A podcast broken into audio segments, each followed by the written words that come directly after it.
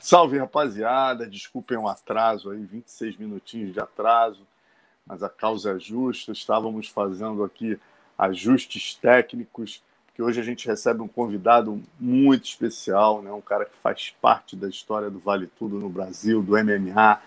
Né? Ele que é announcer, é promotor de eventos, agora é manager também.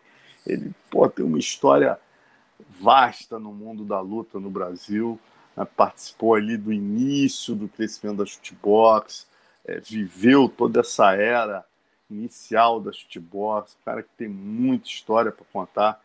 Ele que pô, é o Bruce Buffer brasileiro, o pr primeiro announcer conhecido nacionalmente no Brasil. Falo com meu amigo Chicão Jolie, seja bem-vindo, grande Chicão. Senhoras e senhores, muito boa noite, meu querido irmão de lutas, Marcelo Alonso. É um prazer estar com você e, lógico, pedindo desculpas por esse atraso. É, tudo porque eu estou aí praticamente é, trancafiado em casa, 120 quilômetros de Curitiba, numa cidade de 20 mil habitantes. É... Itapoá, não é isso? Itapoá, em Santa Catarina, uma belíssima praia, 34 km de, de areia e mar um sinaleiro na cidade, 20 mil habitantes. Que espetáculo. Isso é qualidade de vida, meu amigo Chicão. É isso aí. qualidade de vida Pô, com dinheiro é, é diferente, hein, Marcelo? galera, fiquem de olho aí que vocês vão gostar, rapaz. É daquelas lives aí para entrar para a história. Cada história que esse cara tem, a gente vem está batendo papo aí alguns dias, né, para arredondar a live. Chicão tem muita história. Começar Mas é pelo... é para contar, é para contar todas?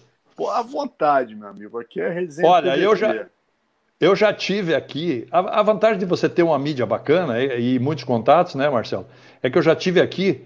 Eu não gostaria de ficar de, de óculos, mas se, se, apertar, eu boto o óculos de novo. O que, que acontece? Uh, o fato da gente estar tá nesse, nesse universo aí há muito tempo, a gente recebe muitas mensagens. Vou ter que botar o óculos de novo, mas não tem problema. A idade chega para todo mundo.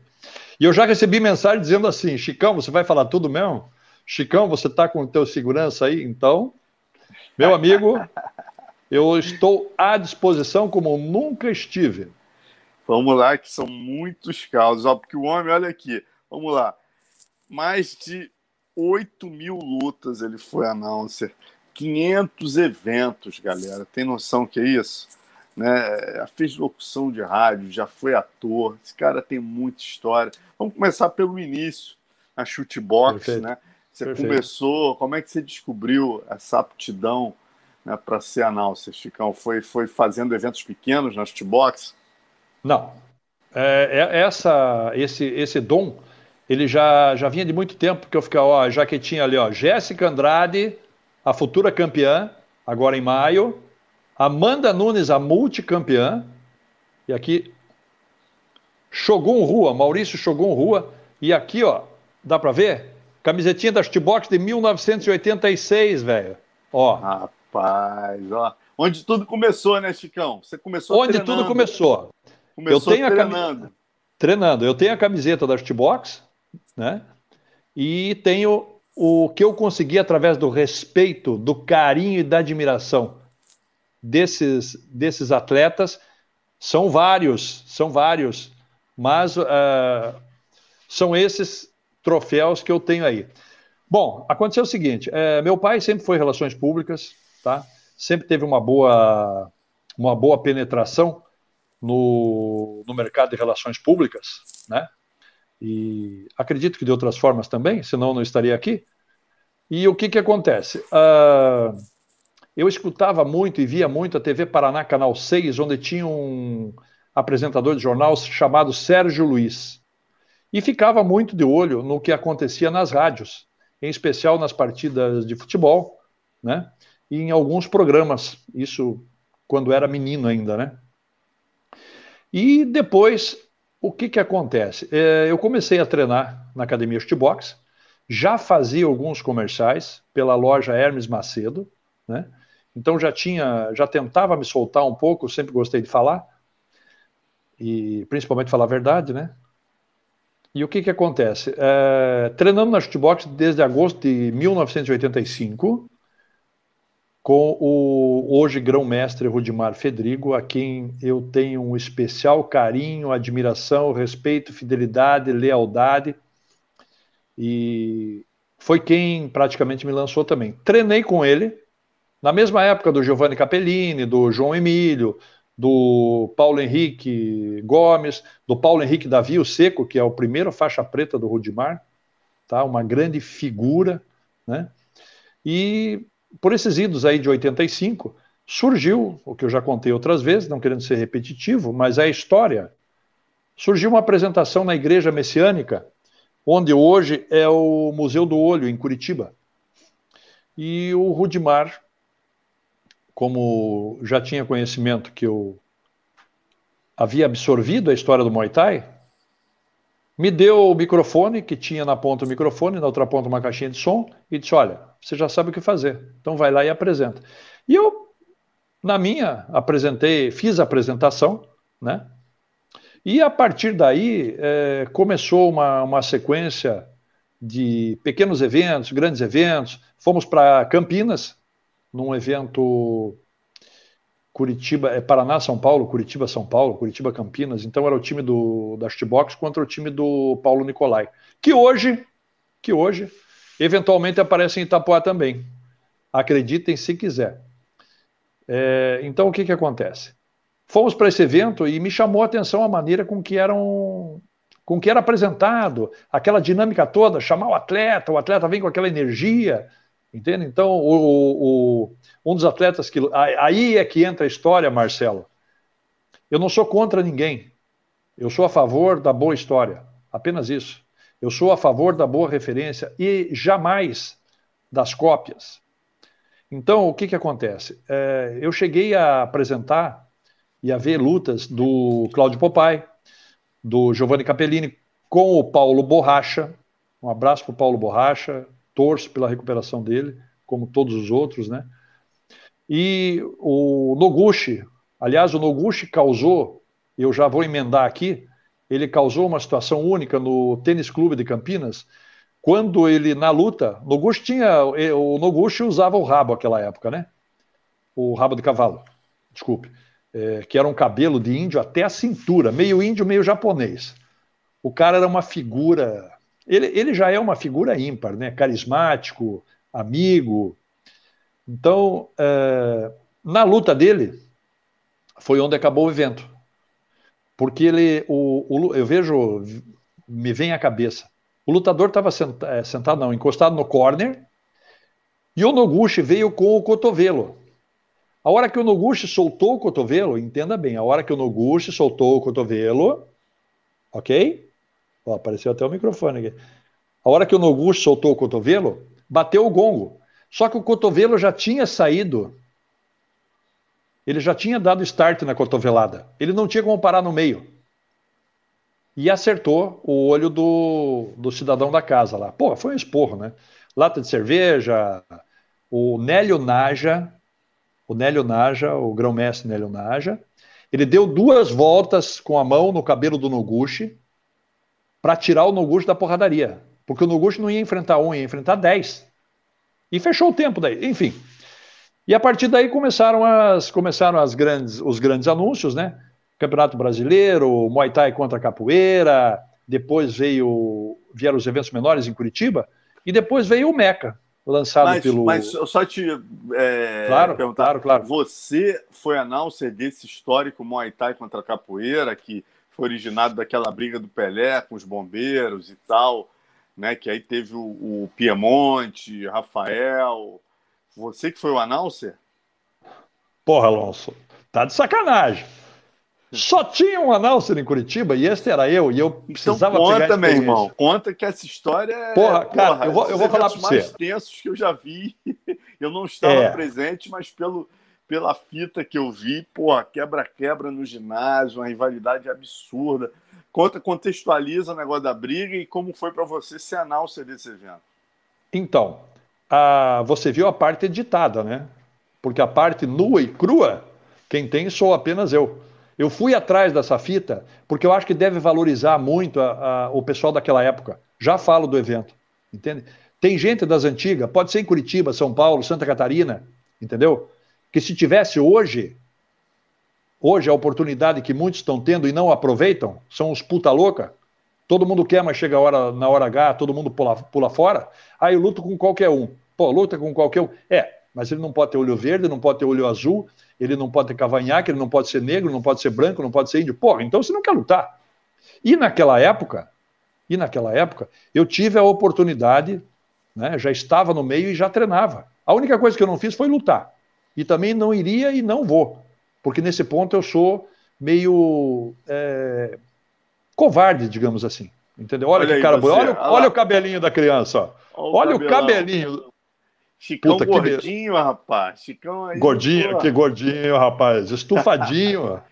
e o Popeye lá, lá atrás de azul, ó, é o Popeye. Levantando a mão. Cabelo chitãozinho chororó, chororó. Esse do lado de camiseta, dando risada aí, é o Maguila, faixa preta do da Box e do Noguchi também. Grande figura.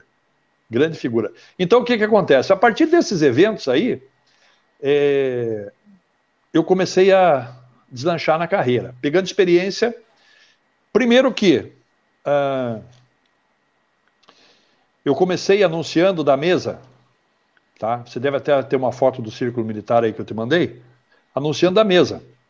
Por então, o meu irmão, o Fiapo, também treinava lá. Ele foi o, ele foi o Gong Gong Man.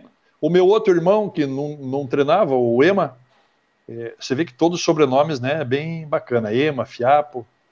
E daí, daí o que, que acontece? É, a gente foi aprimorando. Eu comecei a ver alguns trabalhos por aí e comecei a, a, a ver que o pessoal usava smoking. Como eu não tinha smoking na época, eu usei o meu terno preto e depois fui para o smoking. Então é o seguinte: vou contar para vocês o que eu escutei hoje na, no Jornal do Almoço. No Jornal do Almoço, aliás, eu quero parabenizar. Posso? Pode, por favor. Aproveitar o gancho, né?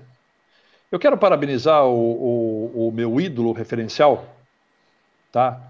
É, numa nota 9, de 1 a 9 como referência, porque a nota 10 seria do Michael Buffer, mas o Bruce Buffer também é uma referência e jamais uma cópia, porque quem copia está sujeito a errar. Então, voltando ao terno, hoje eu escutei, é, numa matéria muito bonita, inclusive, muito bacana, comemorando os 25 anos do Bruce Buffer, que ele usa um terno muito alinhado. Porra, meu amigo, tomara que o Márcio do Vale esteja me escutando. Porque terno é uma coisa, smoking é outra. O Bruce Buffer deve gastar uma grana para fazer os smokings dele. Um mais bonito que o outro. Eu só consigo usar smoking preto, porque eu não tenho dinheiro para fazer os outros. E daí saiu essa pérola. Mas enfim, aproveita para parabenizar o Bruce Buffer. Uh, aproveita para parabenizar a Evelyn Rodrigues também, que é uma menina que está começando. Ela fez uma matéria maravilhosa, mesmo tendo citado o. Esqueci o nome do cara. O Léo. O Léo. Léo, Léo Batista. Léo Batista.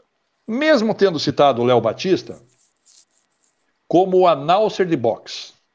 Tá? Léo Batista, announcer de boxe, anunciou Popó em Brasília, se não me engano, em 1995 ou algo assim, lá no ginásio né, Nelson, Nelson, Nelson, Nelson, Nelson, em Brasília, onde nós já tivemos, né? E ele anunciou o Popó.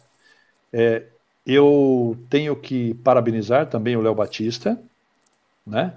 Eu tenho que também mandar o meu abraço, o meu humilde abraço para ele, mas eu Queria perguntar, certo? Aí fica a pergunta para quem quiser refletir ou não.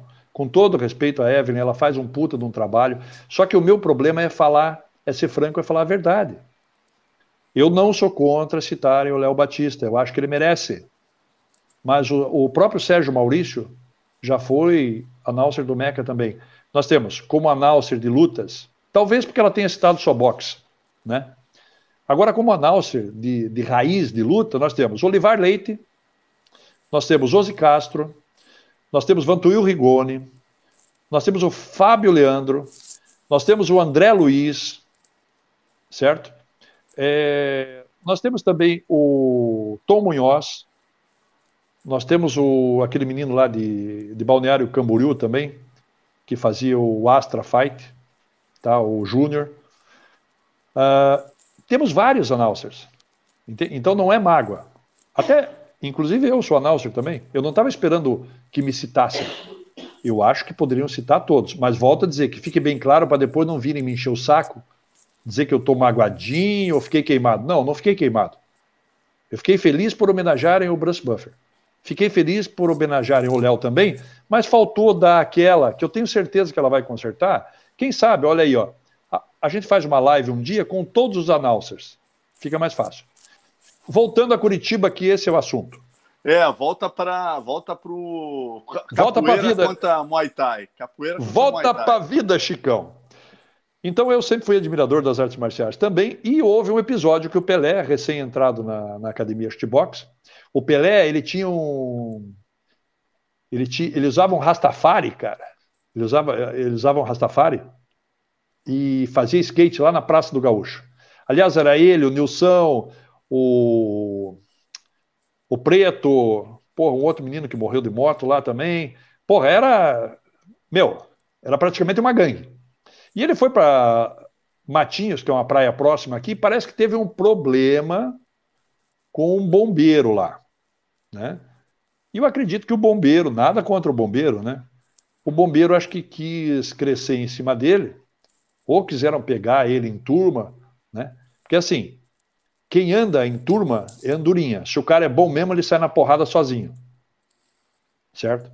Eu mesmo, quando adolescente, ou quando adulto, ou quando bagunceiro, eu nunca dependi de ninguém para resolver minhas encrencas. Sempre fui sozinho.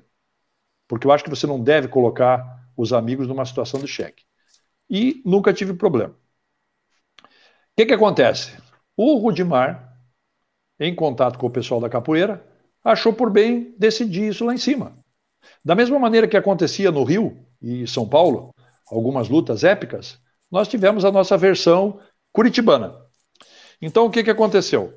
É, lutou Pelé, Rafael Cordeiro, Nilson de Castro e o, eu não sei se foi o Sérgio Cunha, eu acho que foi o Sérgio Cunha, certo?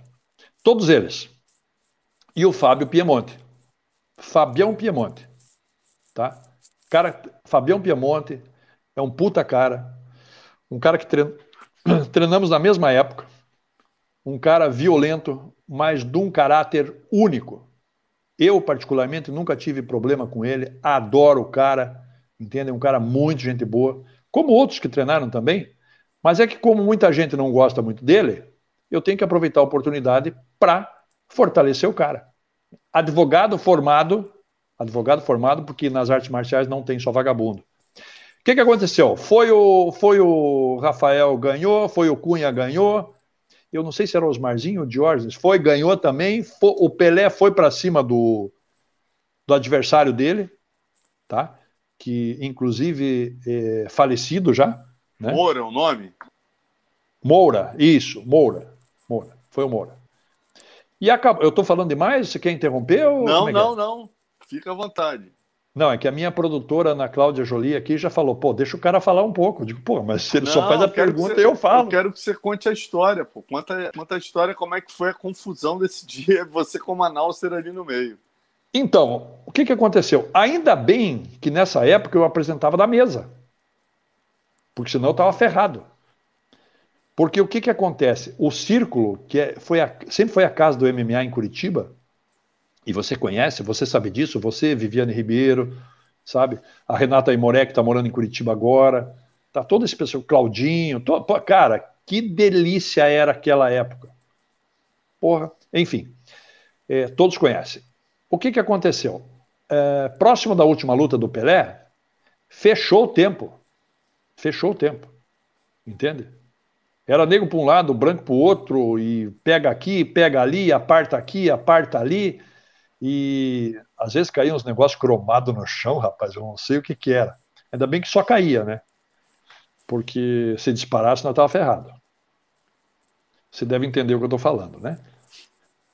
Então, é, resolveu-se, em conversa do Rudimar com o pessoal da capoeira, eu acho que era o Sergipe.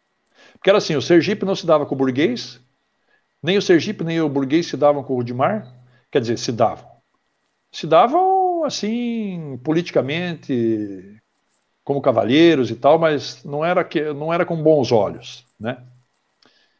E o que, que aconteceu? Resolveram jogar a luta do, do Fabião para uma outra oportunidade. E assim aconteceu. Todo mundo foi embora, fe mas fechou um pau violento, cara. Arquibancada, lata de cerveja. Não, naquela época não tinha segurança, não tinha grade de contenção, entendeu? Então era algo assim meio ao Deus dará. Mas não houve nenhum problema. Era diferente de hoje em dia. Era diferente, por exemplo, de uma, de uma luta de, de uma luta, de uma briga de torcida organizada, tá? Onde não existe bom senso, não existe nada. Foi, foi, foi digamos que uma, uma briga bem feita. E partimos aí para a luta do, do Fabião com o Conta Quintê. Aliás, o Conta Quintê é uma figura única. Além de lutador e produtor de eventos, ele é o único cara que conseguiu. Eu posso falar palavrão não? Pode. De, leve, de levezinho? Conta Quintê é o único cara que eu conheço que deve bater um recorde para o Guinness Book. Ele conseguiu fuder ao mesmo tempo com perto de 4 mil pessoas. Você entendeu? Que foi interditando o Power Fight. Mas depois eu conto isso aí. É, sim, porque uma pessoa é uma coisa, agora 4 mil pessoas, por favor. O que, que aconteceu? Saíram na porrada, Fabião montou, Fabião de sunguinha ainda, porque não tinha sungão nem nada, mão limpa, mão limpa, ele simplesmente é, amassou toda essa parte aqui do, do Kunta, que inclusive levou, levou de brinde o troféu Platina da Noite. Né? E existe uma história, ele foi parar no hospital, e existe uma história que não houve o acerto da luta como deveria ser, e depois, coincidentemente, acharam o Kunta no caminho de casa que daí ele levou mais um dois ou três tapas. Isso aí é o que a história me contou.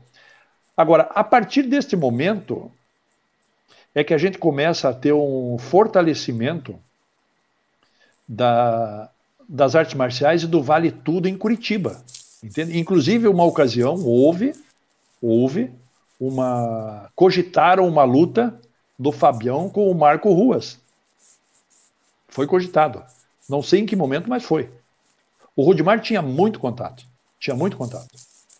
E hoje, contato é o que faz você ficar muito mais forte. Então, daí começaram a surgir os eventos lá em São Paulo. É...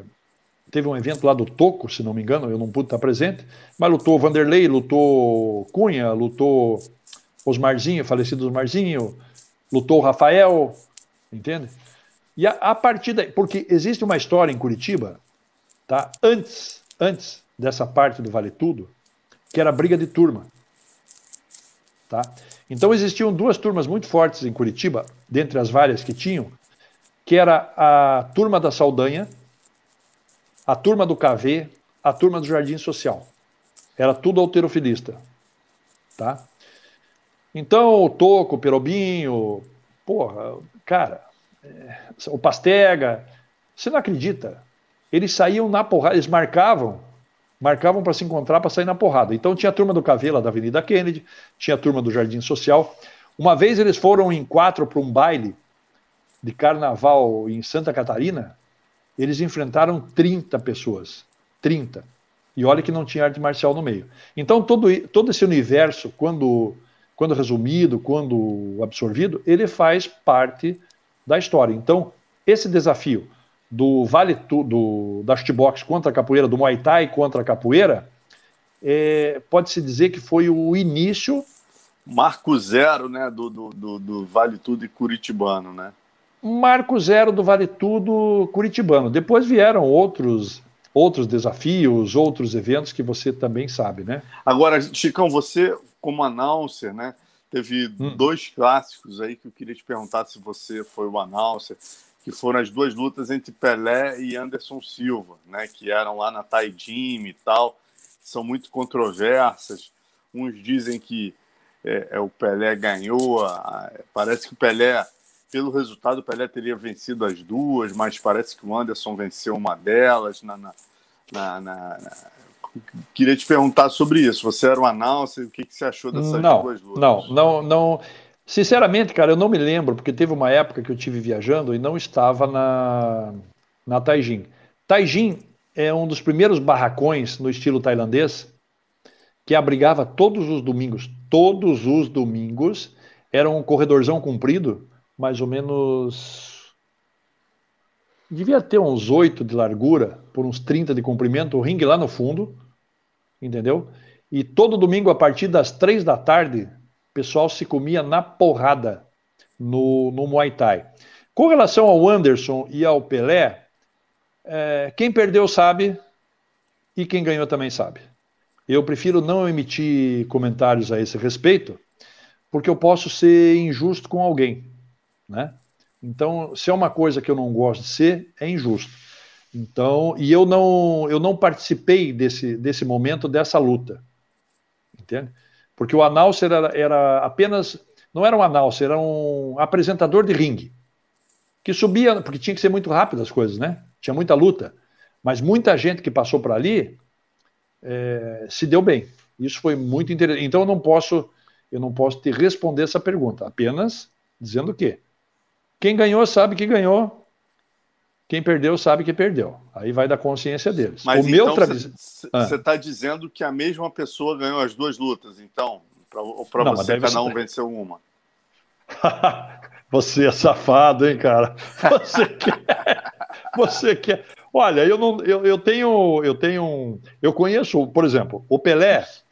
Eu ligo para o Pelé em Nova York a hora que quiser e falo com ele. Já com, com o, o, Anderson. o Anderson, eu já tive uma proximidade maior, tá? É, já tive uma proximidade maior. Tem uma mochila do canal Combate autografada por ele.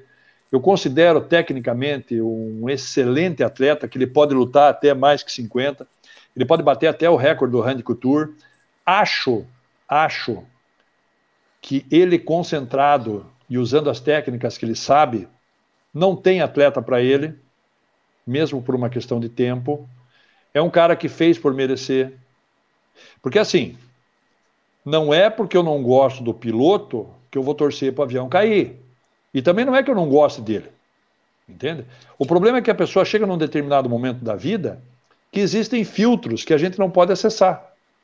É como eu te falar assim: Ué, mas você não consegue falar com o ratinho, pai? Não, não consigo. Pô, mas eu tomava cerveja com ele na mesa, cara. Dava carona quando ele não tinha carro e perdia o ônibus lá para Campo Largo. Olha o que o cara é hoje. Até filho do governador tem. Entendeu?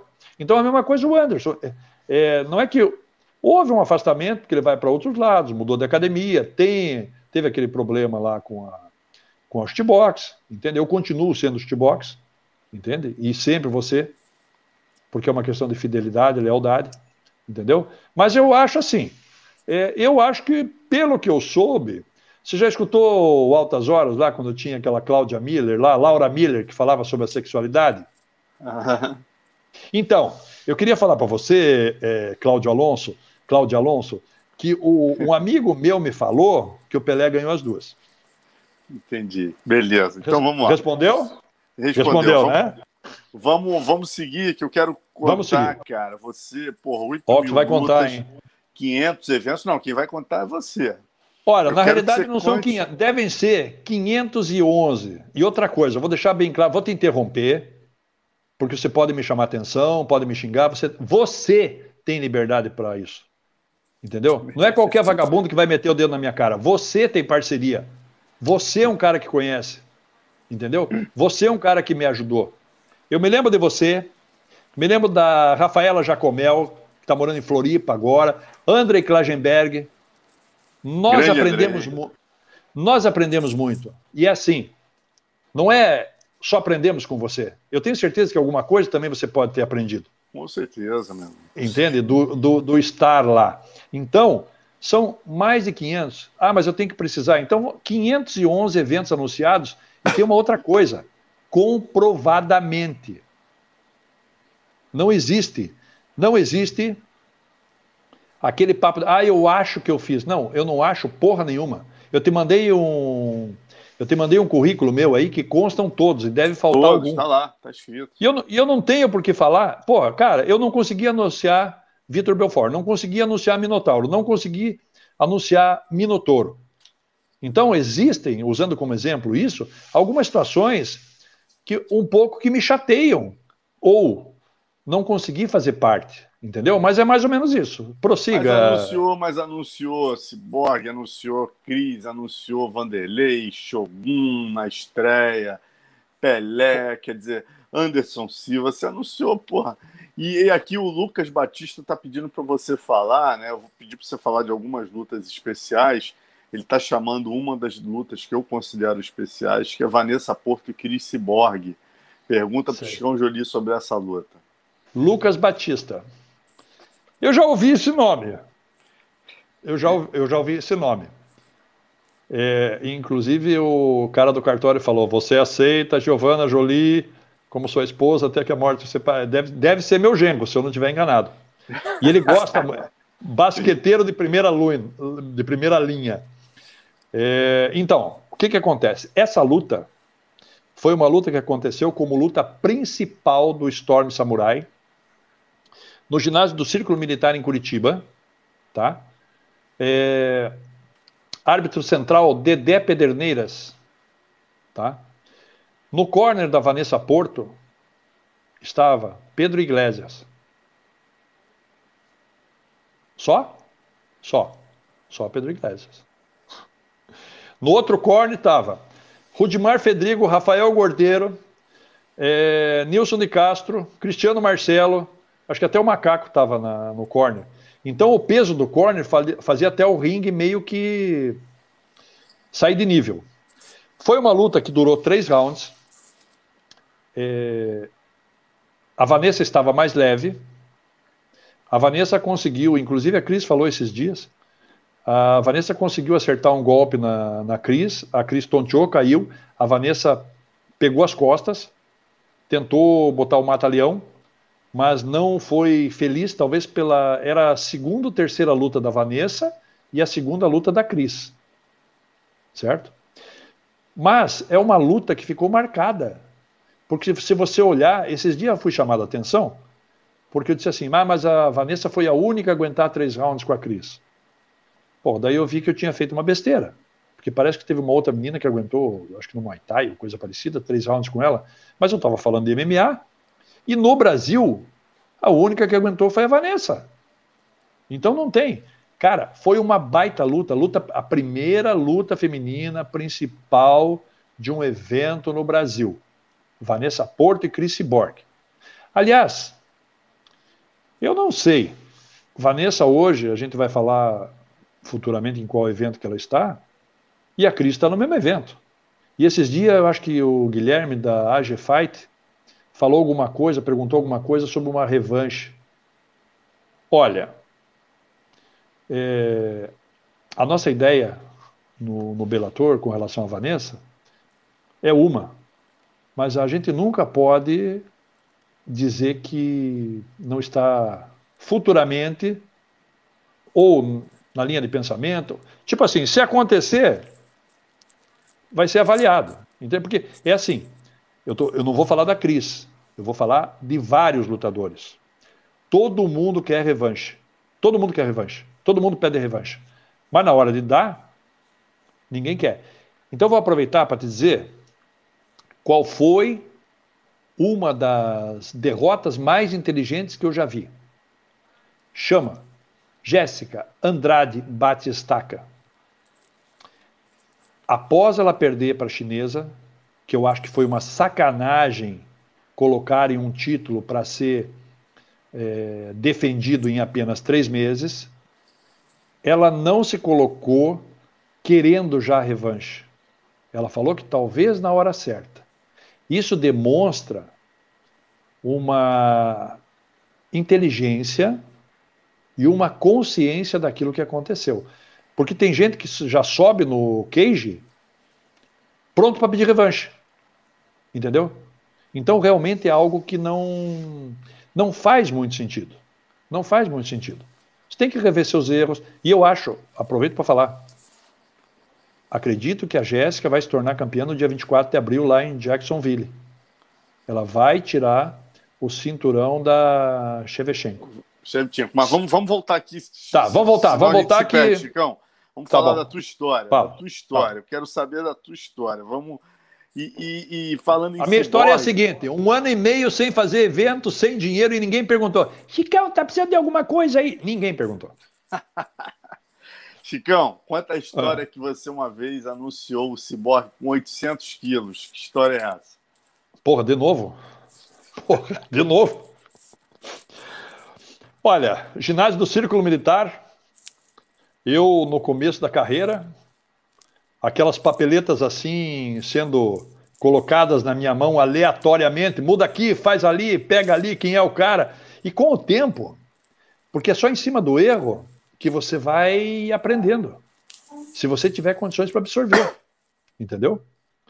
E vamos então ao anúncio oficial dos atletas. Eu não me lembro com quem foi. Eu só sei que na hora eu viajei. E agora? Ah, pesando 800 quilos, Evangelista Cyborg. Porra, 800 quilos. Eu acho que estava meio fora. Daí o ginásio vem abaixo, vem, vem a vaia, vem o aplauso, vem o cara xingando, vem o cara brincando. E aí você tem que ter jogo de cintura. É como você anunciar político para entregar troféu sem ganhar vaia. Eu sei fazer isso. Eu quero saber se os outros anúncios aí sabem. Mas foi mais Qual ou menos segredo? assim. Foi... Qual o segredo, Chicão, para você anunciar político sem ganhar vaia? Cara, tem uma pessoa que eu anunciei e ela chegou do meu lado e disse assim: Chicão, eu vou entregar troféu. Por favor, não fala meu nome, não fala o que eu sou. Eu disse, por quê? Ele disse, porque político leva vaia. Eu digo, então hoje você vai ter uma experiência única. É, inclusive, ele deve fazer. Que dia que morreu Luciano, amor? Luciano Pisato, junto com teu pai? 24, é... Amanhã? De março? Então, amanhã vai fazer alguns anos, acho que é três ou quatro, que ele faleceu. Foi o deputado Luciano Pisato, o genro do Cristiano Marcelo. Tá? É, puta, um cara, muito gente boa, mas a história é minha, não a dele. Luciano, o negócio é o seguinte: se prepara que você vai subir. Terminou a luta, anunciando o vencedor, fica aí do ladinho. Senhoras e senhores, vamos então ao anúncio oficial do vencedor, que é Marcelo Alonso, a 35 segundos do primeiro round por nocaute. E ao mesmo tempo quero também colocar o nosso deputado estadual Luciano Pisato para a entrega do troféu. O cara que estava aplaudindo a vitória do Marcelo Alonso, ele não para, ele não para para vaiar o Luciano. É ele continua no embalo. Então, e ele não levou vaia, porque depois, cara, aí já foi. Entendeu? Muito Ninguém... boa essa, muito boa, Chicão. Agora, deixa eu te perguntar uma outra. Vai você, perguntar. Que você. Pô, que você chegou e o evento. Não, primeiro é que você caiu. Conta essa do evento do Marcelo Tigre. Não teve uma história dessa também? Ah, porra. Cara, eu vou te falar uma coisa. Eu fui, eu fui para Brasília. Aliás, essa história é muito bacana. Vou falar para você. O que, que eu fazia? Eu fazia uma, uma parceria com um determinado fornecedor de luvas de MMA para a marca dele ser veiculada no evento. Pegava essas luvas e falava para o cara do evento: Olha, Marcelo Tigre, eu tenho aqui uma, eu tenho uma, eu tenho aqui a possibilidade de levar as luvas e tal. Você me contrata, eu levo as luvas sem custo e assim eu conseguia fechar uma parceria com o evento e conseguia que ele me contratasse, entendeu? Ficava bom para todo mundo. Porra, liguei pro Marcelo Tigre, Marcelo, quero fazer teu evento. Poxa, cama, não dá, não sei o quê, não tem dinheiro. Eu digo, cara, dinheiro que você vai gastar em luva, opa, dinheiro que você vai gastar em luva, você gasta comigo. Eu consigo as luvas de graça. Ah, você está brincando. Eu digo, não, estou falando a sério. Beleza. Inclusive, anunciei o Marcelo Tigre no Rock Strike lá em Taguatinga também que, que aconteceu? Me programei com ele, cheguei no cidadão que ia dar as luvas, daí o japonês falou assim: não, eu não, não vai dar mais luva para evento. Ele não fala tão japonesado assim, com todo respeito à, à parte oriental, né? É, aliás, isso ele falou por telefone. Eu digo, como não vai dar as luvas? Você prometeu, cara, eu botei meu nome lá. Ele disse: Não, não, não vai das luvas. Eu digo: Você está onde? Ele disse: Eu estou aqui na loja. Eu digo: Então aguenta aí que eu estou indo aí. Daí eu andei 22 quilômetros, né? E fui bater na porta dele. Ele falou: Entra, Chico. Eu digo: ah, ah, Eu não vou entrar na sua casa, você sai. Não sou idiota. Vou entrar na casa, não sei o que está me esperando lá. Mas eu fui bem educado. Eu digo: Cara, você prometeu. Não, mas veja bem. Eu digo: Pô, você está de sacanagem. E, quando, e o que, que você acha que eu devo fazer? Ah, você compra. Eu digo, compro? Como compro? Porra, você prometeu, cara, eu estou fechado com o evento. Sabe por quê, Marcelo? Eu vou te falar. Porque tudo aquilo que eu posso indicar para algumas pessoas pode, quando revertido negativamente, voltar para mim. Por exemplo, vou indicar o cara para fazer, para carpir a grama aqui em casa, para não sei quem. O cara vai lá fazer uma besteira, você não vai procurar o jardineiro. Você vai procurar o Chicão e vai dizer, porra, Chicão, você me indicou aquele cara, e assim ficou as luvas. Nego, olha o que eu fiz. Liguei para o Marcelo Tigre e disse assim, Marcelo, compra as luvas. Ué, mas você não ia trazer? Eu digo, Marcelo, compra as luvas e deduz do meu cachê.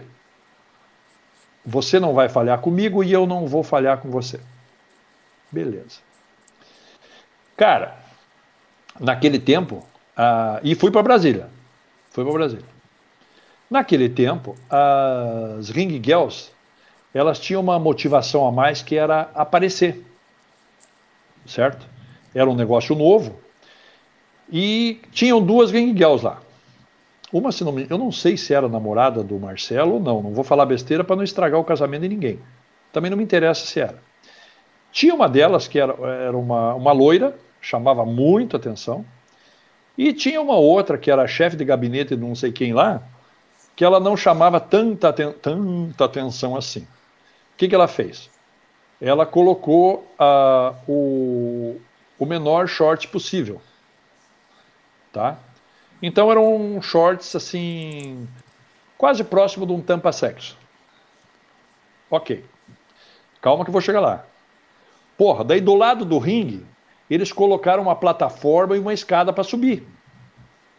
Você entendeu? Para subir no ringue. Então o ringue, uma área de escape e a escada, porra. A escada do ladinho da área de escape. E colocaram TNT em cima. Bom, eu de smoking, não de terno.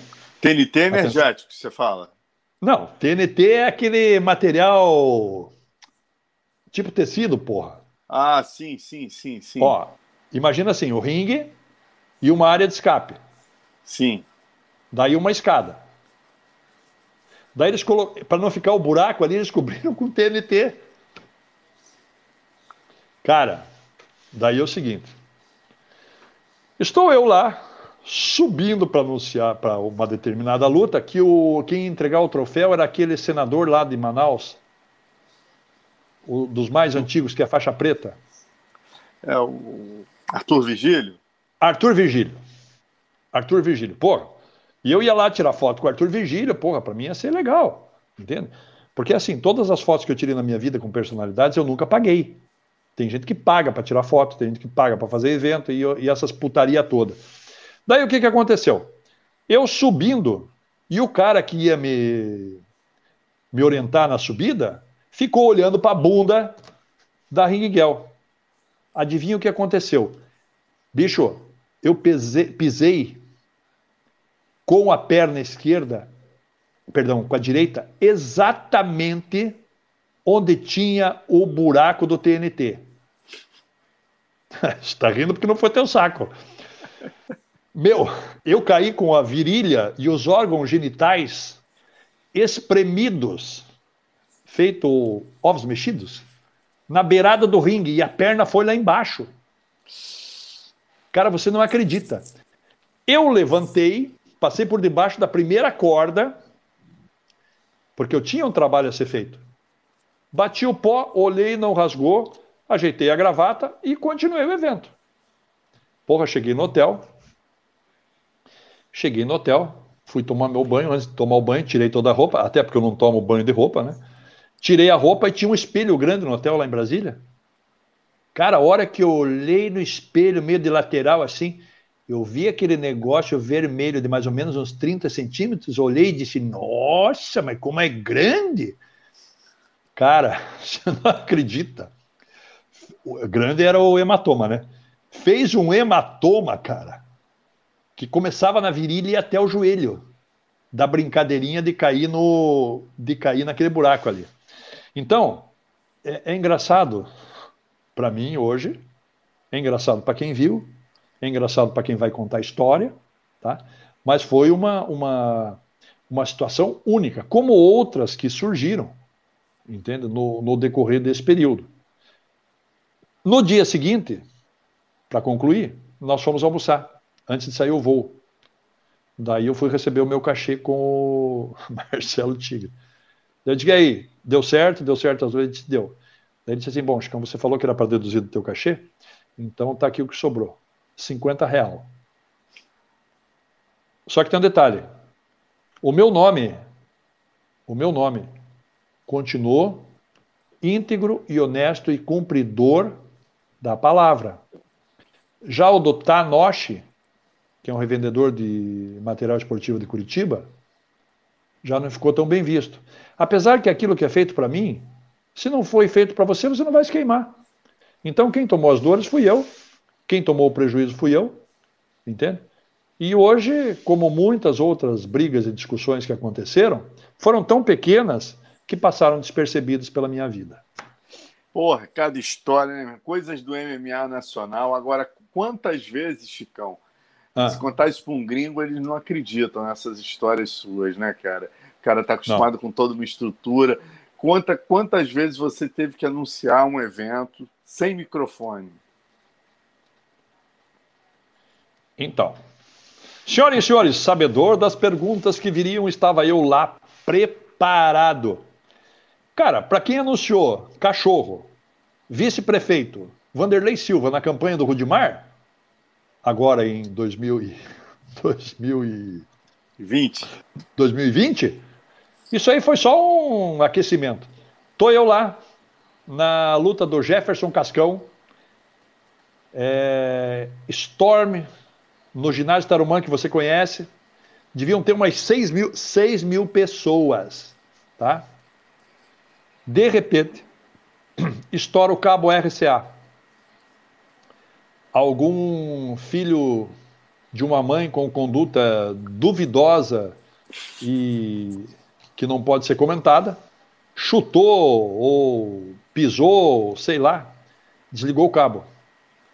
Porra, e o Cascão lá em cima, vencedor. A pior coisa que tem é você esperar por aquele momento, cara. Entendeu? Eu já ouvi vários atletas, não foi nem um, nem dois, nem dez, que me disseram assim, Chicão, puta que foda, cara. Quando eu escuto aquele boa noite, senhoras e senhores, boa noite Curitiba, boa noite Brasil. Puta, eu começo a dar aquela gelada, porque eu sei que hora ou outra você vai me chamar. Eu digo, mas isso te faz mal? Ele disse, não, isso me faz bem. Principalmente se você me anunciar duas vezes.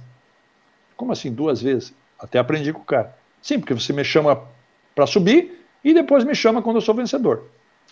Jefferson Cascão lá em cima. O Rafael Cordeiro, do meu lado, né? parceiro do Rudimar no evento. Eu digo, Rafa, e agora, cara? Estourou o RCA, estamos sem som. Ele olhou para mim e disse assim: foda-se, vai lá e faz seu trabalho, você é pago para isso. E saiu dando risada. É, porra, na hora você fica assim, né? Porra, meu, que sacanagem. Mas eu vou lá. Aí eu comecei a ver que já existia um respeito pela minha pessoa. Eu subi no ringue, dei uma volta, o povo viu que eu estava sem microfone, coloquei o microfone no chão, fiz o sinalzinho básico e disse: Estamos sem som, preciso anunciar essa luta. Cara, você não acredita. Todo mundo ficou quieto. Todo mundo ficou quieto.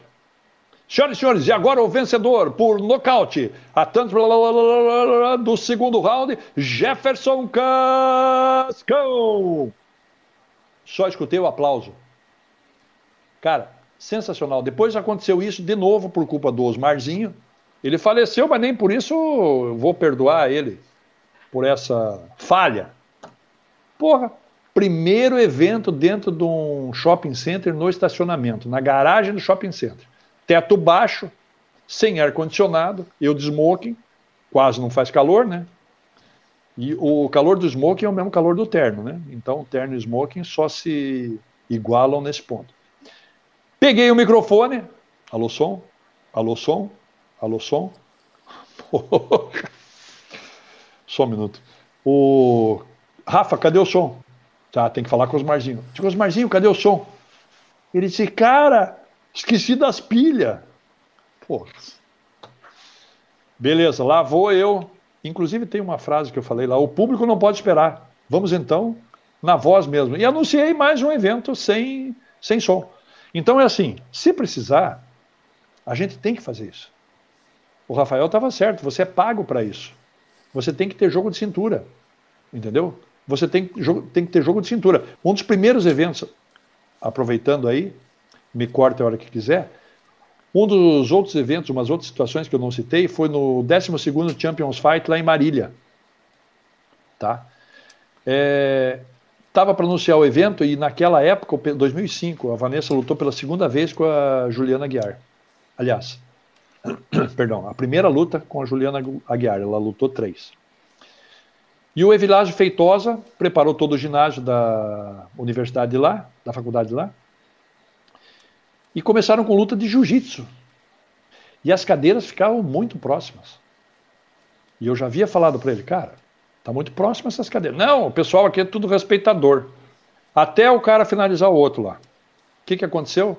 Subiram no ringue, foram para lá, foram para cá. Eu peguei o microfone e disse: Ó, tá aqui, ó, tô indo embora. Não, mas eu digo: tô indo embora. Vou ficar aqui, cara. Você não pôs nada de proteção? Porra, mas e agora? Eu digo, agora é o seguinte. Porque às vezes, quando você sabe um pouco mais, é necessário você colaborar com o evento. Me entendam aqueles que acham que eu sou metido, que não é isso. É apenas você colaborar para que o evento cresça.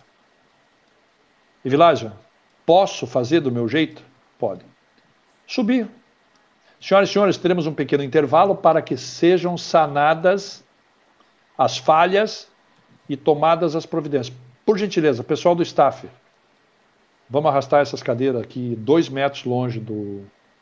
Dois metros longe, isso tudo em cima do, do ringue. Dois metros longe do ringue. Por favor, vocês que estão sentados, por favor, aguardem ou vão puxando, puxar.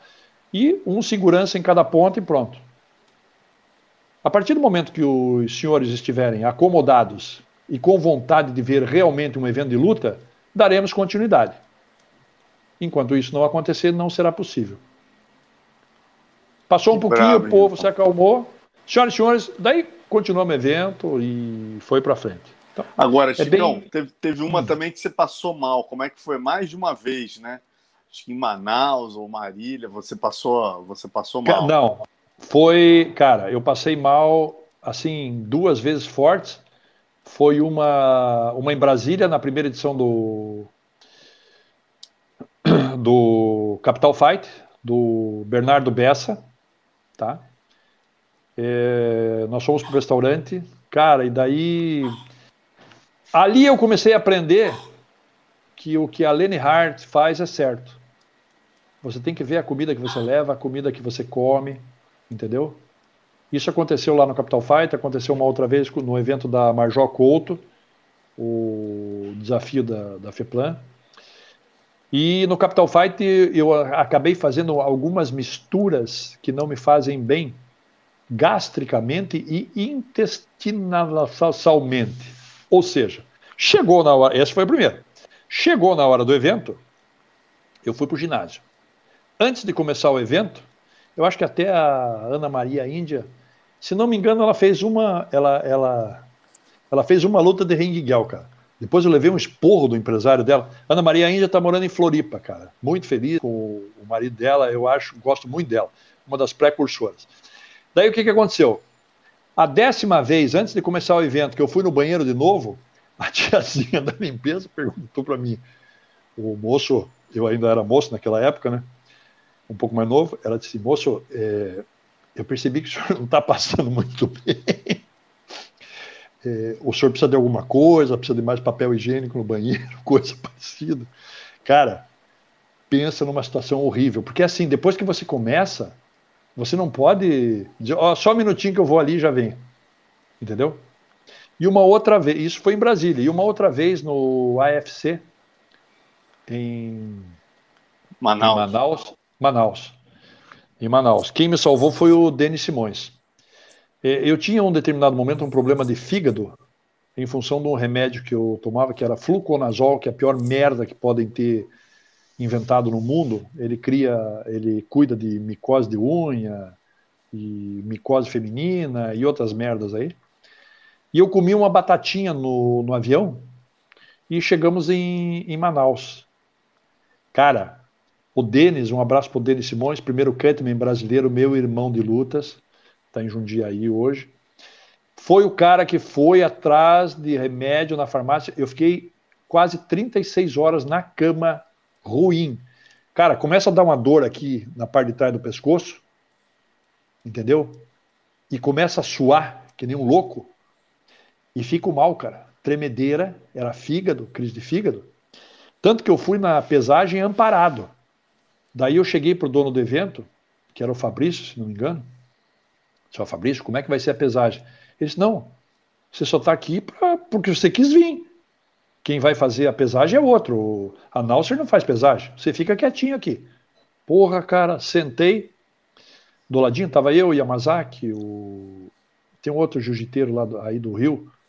Puta, esqueci o nome dele, me desculpe. E acabou que, bom, no dia seguinte eu estava inteiro. No dia seguinte eu estava inteiro. É, graças ao Denis, mas foi, é uma sensação ruim, cara, de você não poder fazer aquela prestação de serviço. Eu achei que não ia conseguir. E nesse evento, no AFC 1, eu quero registrar aqui, foi o maior público que eu já anunciei. Contabilizados pelo Fabrício, 16.530 pessoas no ginásio. Depois o segundo foi um pouco menor, porque teve a transmissão ao vivo da Rede TV, que foi 13 mil e pouco. Mas essas foram, assim, duas que realmente eu passei muito mal. Nas outras, eu procuro me precaver com uma alimentação balanceada, entende? Como eu não fumo e não bebo, fica mais fácil. Eu procuro eliminar gordura, etc, etc, né? Apesar de que hoje, depois de um ano e meio de pandemia, eu estou meio gordinho, barrigudo talvez mas o meu smoking ainda serve. Mas, Chicão, outra, outra que falando em passar mal, né, cara? Você já deve ter acompanhado também é, questões curiosas com relação a lutadores no ringue passando mal. Conta aí algumas curiosas para nós. Cara, na realidade eu vou começar pelo, pelo. Não é o lutador passando mal. Eu saí para fazer um casamento em Ponta Grossa do, do Paulão Bueno e da Sandra. Primeiro casamento do mundo em cima de um ringue. Fui eu que fiz. E aí? Tem alguém que tenha feito? Comprova, eu comprovo. Cara, estava eu, o falecido Ivan Canelo, o Assuero Silva estava lá também. E vai eu lá para Ponta Grossa no dia 7 de setembro de 2005. Pô, o Paulão ia casar e me convidou para fazer o casamento em cima do ringue. Aí ele aí, ó. Família Olha ele aí, ó. Ah, Chicão fez Paulão. meu casamento aqui no meu evento, Paulão Fight, aqui em Ponta Grossa, Paraná, saudoso Ivan Canelo presente, e teve a história do smoking batizado. Grande Porra, Chicão. Filho, filho, da puta. Paulão, o Paulão tem uma família lá, cara. Boa, Paulão. O Ó, Paulão Andrei tem. Klagenberg ele... com a gente, Vanessa Porto. Vanessa Poxa. Porto estreia dia 9 de abril no Bellator contra Liz Carmouche. Vamos falar dela, vamos falar dela. Vamos, na sequência. Pedro Iglesias aqui treinando. Pô, legal. Pedrita, Pedrita, não é Pedro Iglesias, é Pedrita Louca de Jaú. é. Depois você conta essa. Volta, volta. Então, eu fui para eu fui para Ponta Grossa. Batizado. Não, não é terno, smoking, porra. Smoking. É, fui para Ponta Grossa e tô eu nos preparativos ali. O, o, o Paulão ele tem, eu acho que, cinco filhos, todos eles lutam. É a maior família mundial do MMA. Eu acho que só a esposa dele não luta ainda porque não teve oportunidade. Porque se der, ela vai lutar também. E eu quero fazer o, quero fazer bodas de prata dele, 25 anos, cara. Foi 2005. Então, 2005 mais 25 dá 30, né? Então, daqui a nove anos. Tô eu na balada e a balada tinha um mezanino uma balada toda aconchegante, o ringue montado, aquela aquele momento, casamento, todo mundo alegre, feliz, esperando a noiva, o noivo. Tá, beleza. Ora, daí tô eu, como sempre faço, ajeitando o smoking, ajeitando a camisa, e exatamente embaixo do mezanino. Porra, cara, vou falar para você. De repente, eu senti um negócio, um negócio líquido, que no começo eu achei que era só líquido, um negócio líquido bater nas minhas costas. Por eu sair para o lado, né, com toda aquela flexibilidade costumaz, olhei para cima, velho, eu vou falar para você, não deu nem tempo de falar. A mulher levantou, baixou o dedo e disse assim: Eu não tenho culpa que o menino comeu uma coxinha estragada, não venha reclamar dele. Vomitou Meu... em você. Não, vomitou? Não, o... cara, eu olhei, tinha um pouquinho. Daí chegou um cara do lado lá, que eu não me lembro quem era, e disse assim: Chicão, vá no banheiro e veja o que aconteceu. Bicho. Porra, é nojento isso. Mas eu tenho que falar. É... Não, porra, eu tenho que falar. O que, que aconteceu? Eu fui no banheiro, olhei de frente, tinha uns respingadinhos, eu digo, aqui é fácil. A hora que eu dei aquela virada assim, meu amigo, dava para subscrever a receita da coxinha. Não vou entrar em detalhes. Daí eu pensei, olhei para o espelho e disse assim: porra, que merda. Tô aqui, vim dar um presente pro Paulão, fazer o casamento dele. O primeiro no mundo. Nem fudendo. Como diria Diego Lima, não vou sair daqui sem fazer essa porra. Tirei o smoking, peguei papel, Arranquei aquelas toalhas de papel que tinha na época. Arranquei uma toalha de papel, peguei a parte limpa, lógico, né? Limpei do jeito que dei, deu. Passei uma água, limpei o sapato, que o sapato é um problema, né? E já fui. A sorte é que a balada, ela era meio. Uh, como é que chama? Ela era escura, né? Média luz. Então não dava para ver se estava limpo, estava sujo. Olha, na realidade ele estava um pouquinho mal cheiroso. Chicão. Chicão com um cheirinho de azedo. Mas o importante é que. É puta merda, é, cara. Você não sabe o que eu passei. É que, porra, chamei os, chamei os padrinhos, chamei o Paulo, chamei a Sandra. Eles entraram com a bandeira da Zenedim, família Zenedim, entraram com shorts de Muay Thai. Cara, negócio lindo, negócio bonito, negócio gostoso, negócio para poder contar, entendeu? Foi muito legal mesmo. Agora, e, e, lutador? Você também teve, teve uma história, parece que o cara é, tomou um golpe no estômago. Como é que é essa? Porra, na realidade, assim, tem. tem... Porra, você é foda, essas aí são. Ó, eu vou, eu vou tentar no, citar... na, na, parte escatológica da entrevista, segue, vamos soltar todas de uma vez. Teve a da coxinha. Teve a da coxinha, teve a da coxinha, tá? Daí, tô eu lá no. Aliás, o Carlão Barreto ele me traz muita sorte, sabe? É, é um cara que eu admiro muito, ele, a, a, a, esposa, a Maria, as três filhas. É um cara que a gente ficou dividindo apartamento algumas vezes lá no, no Prime, no WFE. É, é um cara muito consciente, muito correto. Então, é um cara que eu tenho um carinho muito especial. Pode ter certeza. Às vezes a gente existe uma pode existir um distanciamento, uma discussão mais acalorada ou não. Então ele, o, Carlão, é, coincidência ou não, ele estava em algumas situações, cara. Por exemplo, no dia que minha avó morreu, eu estava fazendo um evento para ele lá em Guarulhos. Minha mãe me ligou, eu no evento, ela disse: Ah, tua avó morreu. Eu digo: Pô, o que, que você quer que eu faça? Não tenho funerária. Vai para funerária e eu, eu, tô, eu não tenho como sair daqui. Entendeu? E o Carlão estava lá. Depois, outra vez, o Carlão no WFE, nós fomos uh, apresentar, fui apresentar a luta, o WFE não, perdão, o Prime.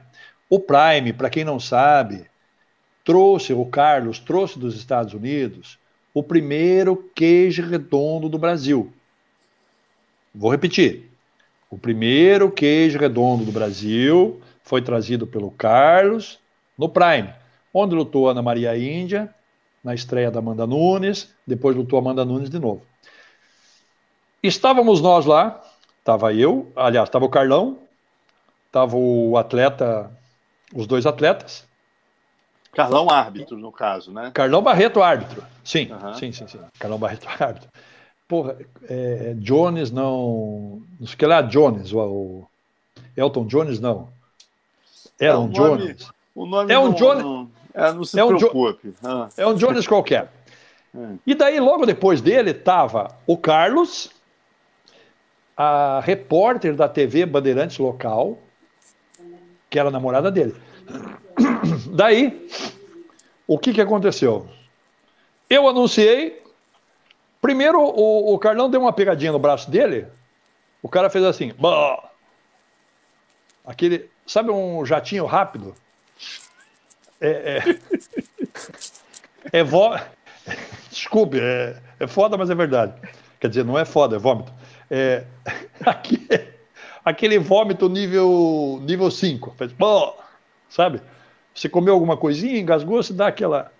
Daí eu olhei pro Carlão, ele olhou para mim, bom, vamos seguir, né? Aí, cara, eu não sei. O cara devia ser patrocinado por uma banca de açaí, só que ele deve ter comido toda a banca de açaí, cara. E vamos então agora ao anúncio oficial do vencedor, ah, Jones! O Carlão levantou o braço direito do caboclo. Cara, esse vídeo tem no YouTube, eu vou te falar, parecia uma manivela. Foi assim, ele levantando e aquele jacto roxo. Cara, eu achei que não ia mais parar de sair, sendo, sendo porco. Mas é verdade, foi o que eu vi. Ele fazia assim.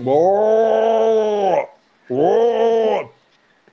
E daí, o que, que aconteceu? Como é que não saiu na luta, cara? Quer dizer, isso já anunciando o resultado. Ele ganhou a luta. Como é que ele, ele conseguiu segurar isso durante a luta e na hora de levantar o braço a manivela foi acionada? Cara, eu não sei. Eu só sei que a minha preocupação daí é o seguinte: estava na televisão. Eu não sei qual é o problema que os cameramen têm de colocar a porra na câmera onde não precisa. É nego vomitando, é nego defecando, é nego limpando o queijo. Porra, levanta a câmera, bota na mulherada, bota no, no, nos homens, nas mulheres, nos outros que estiveram por lá. Foi ao, Foi ao vivo. vivo na Bandeirante. Cara, e a, e a noiva do. A noiva do Carlos, cara. Ela ficou numa situação de paralisia. Entendeu? Pô, daí afastou todo mundo. Eder Jones. Eder Jones. Daí afastou todo mundo, entendeu? E daí foi limpo o Cage. Só que é, foi uma situação constrangedora, mas aí vai muito que sirva de exemplo para você ter o time, o jogo de cintura para poder fazer alguma coisa. Entende? Puxar o Carlão, puxei, puxar a menina para uma entrevista, não sei o quê, não sei o quê. E já conto mais uma do Carlão. A do Carlão vai ser a última. Em contrapartida, eu fui num evento em Campinas chamado Max Fight. Foram duas situações com a Viviane Ribeiro, a minha amiga Viviane Ribeiro. Grande Espero que ela, que ela esteja muito bem, a Vivi, o Sérgio Júnior, porra, adoro eles. É aquele negócio, a gente não tem um contato todo dia, mas eu gosto muito deles porque eles fizeram parte da nossa história. Sem dúvida. Entende? E, é, e é muito bom rever. Aqueles que eu não gosto de rever, eu atravesso a rua. Pronto. E não precisa me ligar. Também não, e já entra no bloco ali, tchau. Não vão colocar feijão na minha mesa, porra. Bom, enfim. Primeiro episódio da Vivi. Estamos nós lá no, no, no, Max Fight. Eu acho que era o André que estava no canal Uhu. E bem e nós temos aquela facilidade de estar onde ninguém pode estar, né? Que é babando no ringue ali, sentindo, sentindo o, o suor espirrar. E eu, naquele dia, literalmente senti o sangue no rosto. Beleza. Tá a Vivi na minha frente, o André e eu. Porra, bem no cantinho do queijo ali, cara, vem um orelhudo do jiu-jitsu e cai na grade e o outro montado, mas uma orelha, cara, eu, vou, eu não sei se chamam de orelha de repolho, porque alguma delas tem o tamanho de um repolho ou só pelo repolho. Bicho, o cara bateu, a hora que o cara bateu, ela fez um jato de sangue da orelha. Um jato de sangue. Entendeu? Porra, e deu umas respingadas no meu, no meu smoking, né? Daí eu digo, porra, respingou aqui. A Vivi, ela fez isso aqui, ela olhou. Cara, a hora que ela olhou, ela disse assim: Nossa, Chicão, tem uns pinguinhos de sangue no teu smoking. Bicho, sério mesmo, eu olhei para ela, ela tava com a cara lavada. Ela pode confirmar isso. Ela tava com a cara lavada de sangue, cara. Então foi uma situação assim bem crítica. Uma outra delas também no Max Fight. Um determinado lutador, nós ali na beira do ringue, não foi no mesmo evento. Acho que não foi também. Foi no Max Fight, do Ricardo Saldanha, um dos maiores produtores de evento deste país. Maiores, eu não falei que é o maior. Então, por favor, você que faz qualquer eventinho por aí, não sinta-se ofendido. Eu falei que é um dos maiores, tá? Se o evento fosse bom no Brasil e tivesse bons produtores, nós estávamos até hoje trabalhando. Enfim, voltando à seriedade da coisa. Terminou a luta, eu não vou citar o nome do cara. Terminou a luta. Ele é do interior paulista. E, aliás, da região metropolitana. O que, que aconteceu? Ele levou um anquezinho no, no fígado, no estômago. E daí nós subimos para anunciar o vencedor. Daí eu olhei e disse assim, nossa. Porra! Tá um cheiro, tá um cheiro estranho aqui. Começou aquela risada. Eu disse assim, porra, eu acho que esse cara ganhou na cagada. Porra! Beleza. Daí eu identifiquei o fato. Porque ele tava com uma bermuda branca. Pô, desculpa, ele meio que virou de costa. Então tava ali comprovado que ele tinha levado um golpe legal, mas que tornou aquele momento mais legal ainda. Bicho, quando você acha que o troço tá ruim, pode ficar pior. Anunciei o vencedor, o corner dele vem lá de fora correndo, pega ele para foto e bota aqui no carro. Cara, é... foi real. Não, a gente dá risada. Na hora também tinha que dar risada. Vou fazer o quê? Mas Porra. caiu no, caiu no octógono, caiu. O, o, dejeto caiu no octógono? Não, não, era um dejeto líquido, altamente absorvível. Não, não é nada disso que você está pensando. A minha mulher já me olhou, olhou de olho Nossa, você está fazendo uma live séria. Pô, live séria é se eu estivesse na igreja. Aqui a gente tem que contar a história. Exatamente, é isso aí, Chicão. Entendeu? Então essa foi uma das, foi uma das situações assim bem, bem críticas, né? E o, o Carlão Barreto, uma outra ocasião, no Meca, gurizão novo. No... Então. Um Vanderlei Silva. Então, daí chamaram, o, foi no Meca foi no Meca 9. No Meca 9, você tá me vendo aí? Ih, rapaz, você tocou agora, ficou. Não, não toquei, não toquei em nada. Mexe, toquei... mexe nele para ele voltar horizontal, que agora você tá vertical. Tá, deixa eu ver aqui. É que entrou uma ligação aqui. Voltou? Aí, voltou, voltou, voltou. Tá, voltou a Patrícia que vai falar com você. Tá, tá me vendo aí então? Sim. Bom, daí é o seguinte. Tá lá o Carlão Meca 6, dia 31 de janeiro de 2005. Quando você for fazer alguma coisa, procure datas. Procure momentos. E entenda o que está acontecendo. 31 de janeiro de 2005. Marcelo sobe para lutar com o Carlão Barreto. Pô, cara, vou falar para você, né?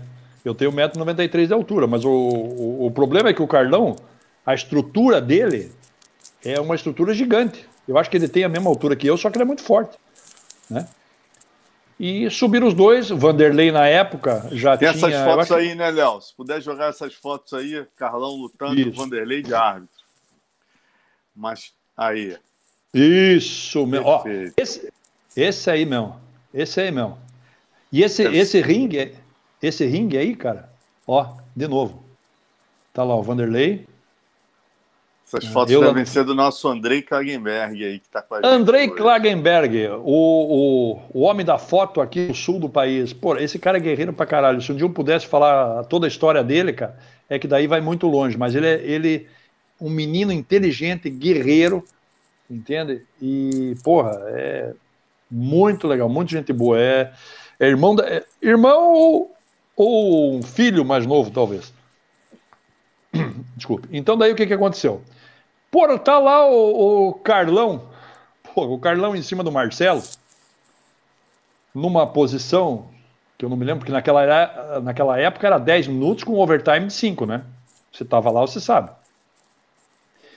Bicho, o Vanderlei foi interromper. Eu não sei se não foi isso aí, cara. O Vanderlei é, foi interromper a luta. Esquece Meu, momento aí. Mas ele me deu, ele deu no Carlão uns dois tapa nas costas. Mas tapa, fez pau! Por o, Car... o Carlão, ele não ficou preocupado com interromper a luta, ele fez assim, ó.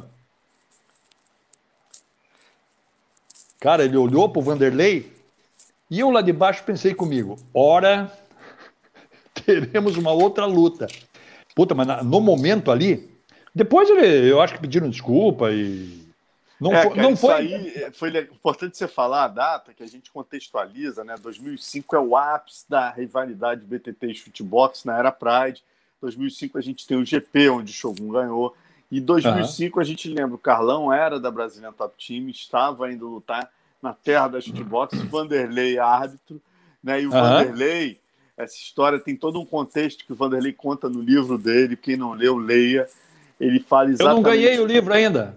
É, então, aí ele, ele conta que no UFC, onde ele lutava com o Vitor, ele ficou um pouco magoado com o Carlão, ele achou que o Carlão talvez tivesse é, comemorado a vitória do Vitor tal, e ele ficou com a mágoa disso e soltou essa mágoa na hora da luta. E foi muito legal ter acompanhado o reencontro dos dois no lançamento do livro do Vanderlei, né? Eles uhum. dando um abraço e, e, e, botando isso aí em pratos limpos. O Vanderlei. Pô, mas todo esse tempo depois? Ele. É agora, ano passado, 2019, foi 2020. E aí, mas, tinha, dizer, mas tinha isso aí na consciência ainda? Ainda eles não tinham se falado sobre o assunto, ainda não. E aí Caralho. o Vanderlei pô, deu um abraço, foi super legal o clima, quer dizer, a atitude do Carlão também de ir no lançamento do livro do Vanderlei, né? E, e, e entender o fato, então muito legal esse teu relato, que foi outro momento histórico aí do MMA. E, e teve uma outra, eu te, te, te linko agora com uma outra história, que parece que teve uma vez também, que você hum. foi num evento, né, e montaram o octógono em cima de uma fossa. Como é que foi essa? Pô, isso aí foi lá em Bé, foi em Bé. Lá no Rio Grande do Sul, cara, lutou inclusive o Michael Falcão. O, o, porque o problema é o seguinte, cara, agora eu já vou colocar um pouco de produção no meio. O que, que acontece? Todo mundo quer pagar pau de produtor. Todo mundo acha que fazer evento é fácil. Entendeu? Então, o, o que, que acontece? É, o cidadão acaba trocando os pés pelas mãos. Ele acha que é fácil. Então ele acha que é só luta, é, contratar os lutadores, e daí ele faz uma conta assim: bom, eu vou ter 3 mil pessoas no ginásio, cada uma vai pagar 30 reais, eu ganho 90 mil reais, vou gastar 40, eu ganho 50 mil. Posso comprar uma BMW usada. Ou uma Nissan Frontier. Cara, não é assim que funciona.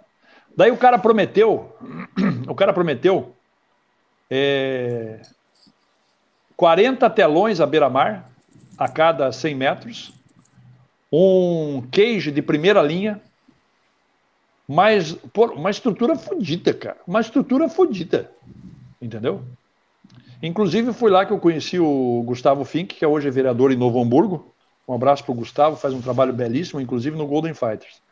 O Sérgio Batarelli estava nesse evento. Primeiro de tudo que eu cheguei, cheguei à tarde, fui de carro, eu gosto de viajar. Fui de carro, andei, eu acho que 800 km. Onde é que é o hotel? Daí ele me indicou uma, uma, uma pensão. É. É. Tá bom. Porém, entrei, cara. Smoking, camisa branca. A hora que eu coloquei a camisa branca, que eu fui mudar de lugar, olhei, ela tava marrom. Eu digo, ué, mas eu nunca usei marrom. Cara, você não imagina o curtiço que era. Botei as coisas no carro e falei, ah, digo, nego, o negócio é o seguinte, quer que eu faça o evento? Eu não vou ficar nesse hotel. Porra, botaram. Oh, botaram você nesse hotel, mas não era. Ah, não era, tá bom. O, o Pelé do Nitrix estava lá com a esposa dele também. O Batarelli estava lá, o Gustavo Fink estava lá. Bom, fui pro, fui pro hotel que o Batarelli estava. O Batarelli sabe dessa história. Quem fazia o evento era um cara lá do Rio Grande do Sul que tinha muito dinheiro. É... Não vou citar aqui com o que ele trabalhava, o que não trabalhava, o que interessa é que ele pagou. Chamava, se não me engano, Breno Bauer. Isso. E um cara muito bacana, pagou certinho, pagou. Aliás, foi ele que mandou para o hotel do Batalha. Disse, não, você não vai ficar aqui. Só que assim, o pessoal que tem dinheiro no país para ajudar evento, que já ajudaram, eles são sodomizados por alguns e eles saem correndo, porque eles acham que tudo é igual. Enfim, cara, chegou o dia do evento. Porra, você já você já viu piscina de bolinha? Não. Já? Não? Nunca Não. viu uma piscina de bolinha para criança? É, uma, é, é um cercado ah, já vi, de... já vi. Já então, vi, já vi sim, já vi sim. Pô, você tá, tá, presta atenção na, na, na, live aí, rapaz. Pô, tá, tá, dando show na live? O que que acontece? O queijo do cara não era maior que uma piscina de bolinha, cara. E daí ele, ele, eles acham que lona é aquele negócio que você bota em cima do caminhão. E bota aquela lona lisa. Daí o cara, na época, ele enchia o corpo de vaselina. E o que que acontecia? Ele suava, escorria vaselina. Porra, daí ficava um sabão. E de novo, cara, eu lá, depois que nós descobrimos que você não conseguia, você não conseguia ficar lá. Você tinha que anunciar o evento e sair andar 50 metros. Porque o cheiro fétido do local não era do lutador, era de onde foi colocada. Ah, é uma experiência. Porra, vai você fazer isso, então você acha que é experiência, cara. Eu tive que passar por isso para colher os frutos agora entendeu? Mas foi uma situação também tragicômica, digamos assim, né? Agora, Chicão, dentre as muitas aventuras né, que você passou uhum. em todas as áreas, uma delas é o Big Brother, né? Você chegou a se inscrever Opa! diversas vezes no Big Brother. Como é que conta? Por que, que uma delas, inclusive, né? Você chegou perto aí de ser selecionado, chegou a conversar com o Boninho. Conta pra gente como é que foi esse processo inteiro. Olha, é o seguinte, Marcelo. Eu, particularmente, eu não. Algumas coisas eu não saio contando, porque pode parecer lorota. Eu não ia tomar o teu tempo, nem perder o meu, abrindo a caixa preta aqui, para contar algo que não tivesse acontecido. Eu venho me inscrevendo no Big Brother desde a quarta edição. Então eu já tive junto com, a, com o Bambam, na Ópera de Arame, já tive junto com a Analice Nicolau, que eu considero muito, considero a minha amiga também, uma excelente profissional. Ela teve na Casa dos Artistas, depois teve participando dos Storms lá na Ópera de Arame. É, Big Brother, Casa dos Artistas, não tem nada a ver, mas eu aproveito para mandar um abraço para ela também.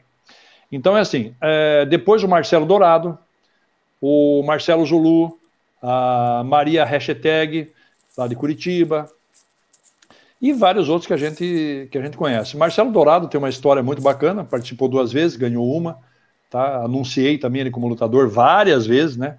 Foi muito legal. E o que, que aconteceu? Em 2015, eu me inscrevi.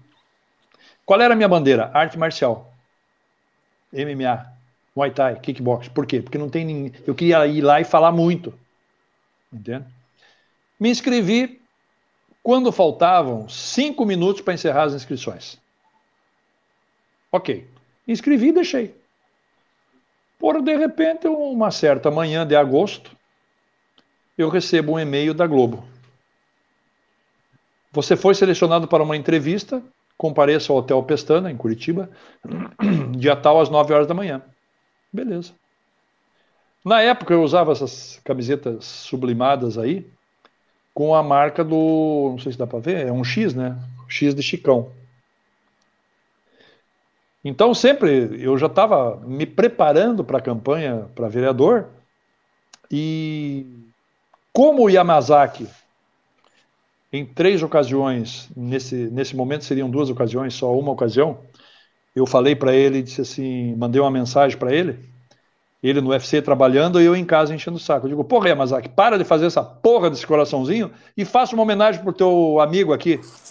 Cara, chamaram, a hora que o, que o Bruce Buffer chamou o Mario Yamazaki, em vez de ele fazer o coração, ele fez o X. E fez isso por três vezes. é, tenho uma amizade muito bacana com ele. E daí o que, que aconteceu? Eu já cheguei para a entrevista fazendo X para todo mundo. Gostem ou não, eu encontrei lá duas, três, quatro pessoas que já me conheciam. Pô, você não é o Chicão? Por que, que você não veio de smoking, não sei o quê, não sei o quê? Tá, beleza. Daí fomos para fomos para um loungezinho, onde ficou todo mundo reunido. Vários grupinhos, né? Todo mundo dando risada e um para lá, outro para cá, e uns queriam aparecer mais ou menos, cada um no seu estilo. E eu aparecendo do meu jeito. Daí cheguei num grupinho lá que eu tinha feito contato, mulherada ou marada, né? E comecei a brincar. Pô, pô, muito prazer, sou o Chicão e tal, beleza e tal. Fiz o X, não sei o quê. De repente, cara, eu me virei para a porta, para a porta, estavam entrando dois caras. Eu olhei, apontei para a porta e falei: "Ei, vocês dois não vão fazer o X por quê? Faz aí". Um olhou para o outro, daí o primeiro fez, daí o outro fez. Beleza, passou e tal. Daí eu saí dali, tive uma dinâmica, onde eles perguntavam dois, dois fatos pitorescos que aconteceram na sua vida, né? E podia ser tragédia, podia ser chifre, podia ser corno, podia ser o que quisesse, né? Podia falar qualquer coisa. E ali você não podia se encabular. Pô, daí eu contei a minha história, pessoal meio que deu risada, né? disse, nossa, Ainda bem que você tem cabelo. Eu digo, é, pois é, né? Fazer o quê? Mas foi o que aconteceu. E passei para outra fase. Tinha uma salinha que.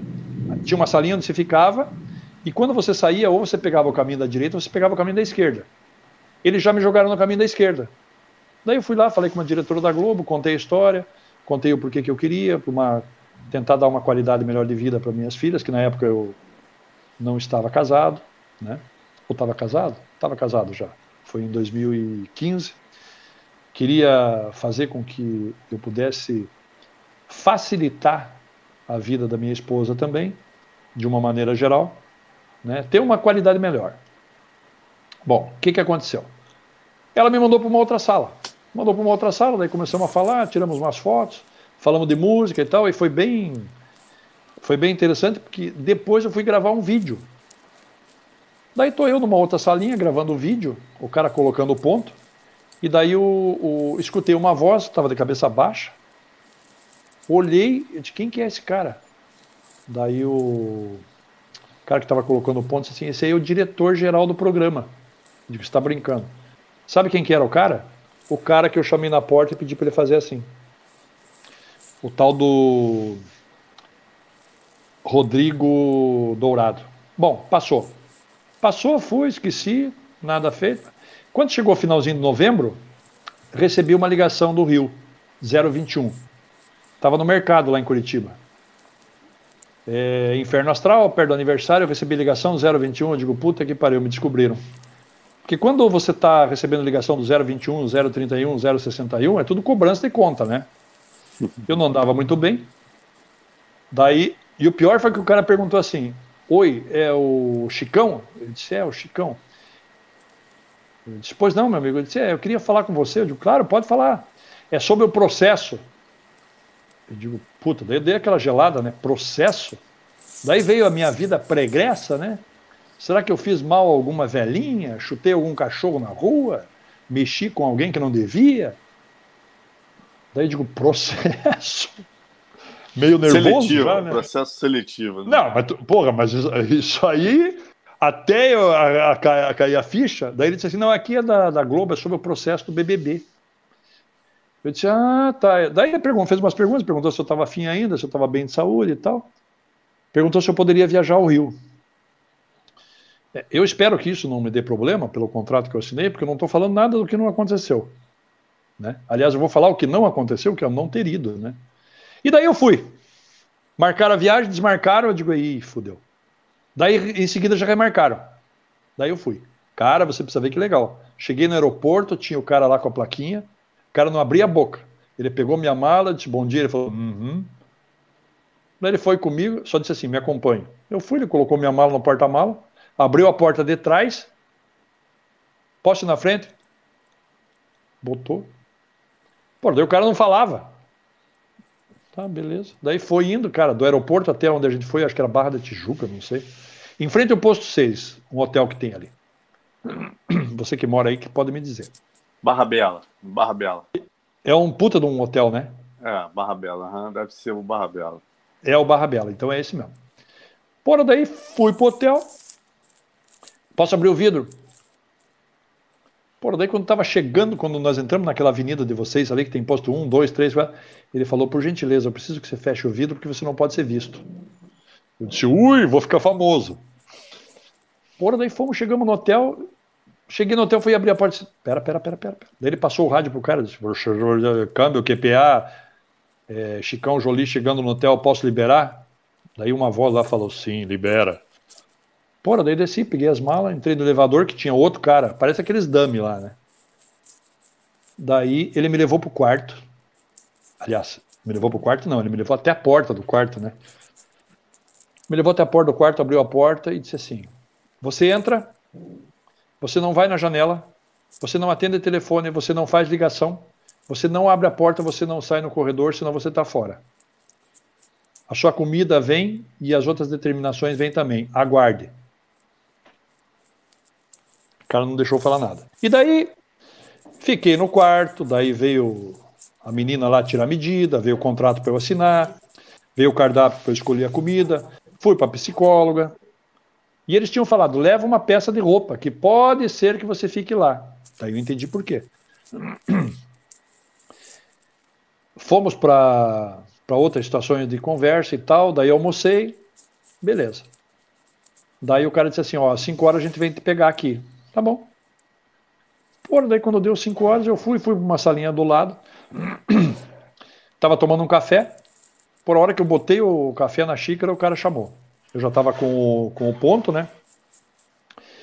Daí eu entrei, cara, entrei de frente, tinha um poltronão do lado direito, a hora que o, o, a, a, a primeira pessoa que eu vejo na minha frente foi o Boninho.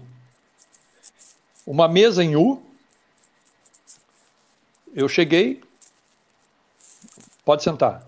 A hora que eu fui sentar, eu olhei para frente do U. O diretor do programa, o Rodrigo Dourado, Dourado estava lá. Adivinha o que ele fez para me receber? fez o X do Chicão. Eu respondi e sentei. Daí começou. Fala um, fala. Ele tudo com computador. Bem filha da puta. Daí falava alguma coisa, o outro lá ia responder já perguntava. Daí a menina perguntou. O Boninho fez algumas perguntas. Um cara muito simpático. Tá fazendo um puta de um evento agora nesse 21. E ele perguntou como é que eu ia me virar lá dentro, com a bagunça que é. Eu respondi, amigo, eu venho do mundo do MMA. Maior bagunça, o maior relaxo que possa existir, não tem. Pela desorganização de alguns, da grande maioria. Ah, tá. Você anunciou o Jungle Fight? Eu disse, olha, não. Não anunciei, mas aí é um sonho de consumo em ter anunciado, porque o, apesar de não ser próximo do, do Vale Ismail, ele é a chave do marketing no Brasil. Daí contei uma história que aconteceu na Integral Médica, quando eu perguntei qual era a referência de marketing, e o cidadão lá, o diretor, me falou que era o Vale Ismail. E daí eu contei que existia o Mecha e existia o Jungle Fight. E como eu falava que o Jungle Fight, o perdão, o Mecha e o Storm eram o maior evento da América do Sul, ele pode ter ficado chateado e não tentou me contratar. Porque quando da primeira edição, lá em Manaus, o pessoal da agência, de uma agência que cuidava do evento, me ligou para fazer um orçamento de uma possível apresentação. Bom, saí de lá e fui para uma outra sala gravar outros vídeos. Dessa sala, eles me levaram para o quarto. Aí é que eu entendi porque que eu tinha que levar uma muda de roupa. Porque alguns não iam para aquela sala, iam direto para o quarto e para o aeroporto. E eu voltei para o quarto. E daí o cidadão me disse assim: Olha, você vai você vai pedir a sua comida conforme o cardápio que está ali e amanhã, 6 horas da manhã, o pessoal vem te buscar para os exames. A partir das 8 da noite, não vá ao banheiro. Porra, você imagina um cara nervoso. Bom, fiz tudo o que tinha que fazer, comi, tentei dormir. Quando deu 5 e meia eu estava acordado, tomei banho, sem ir ao banheiro, sem me quitar, bexiga cheia, sem me quitar. É, me arrumei e seis horas eu estava pronto. Cara, eles chegaram lá às 7h15. Porra, me botaram dentro de um carro preto de novo, me levaram para a clínica. Bom, fiz o exame de sangue, que era o primeiro. Ainda bem, né? Fiz o exame de sangue.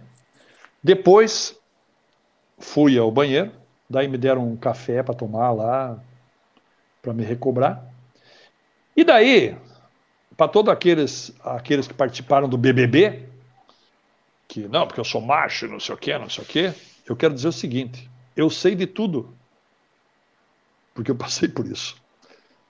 Me levaram para o próximo médico, que era, senhoras e senhores, um urologista.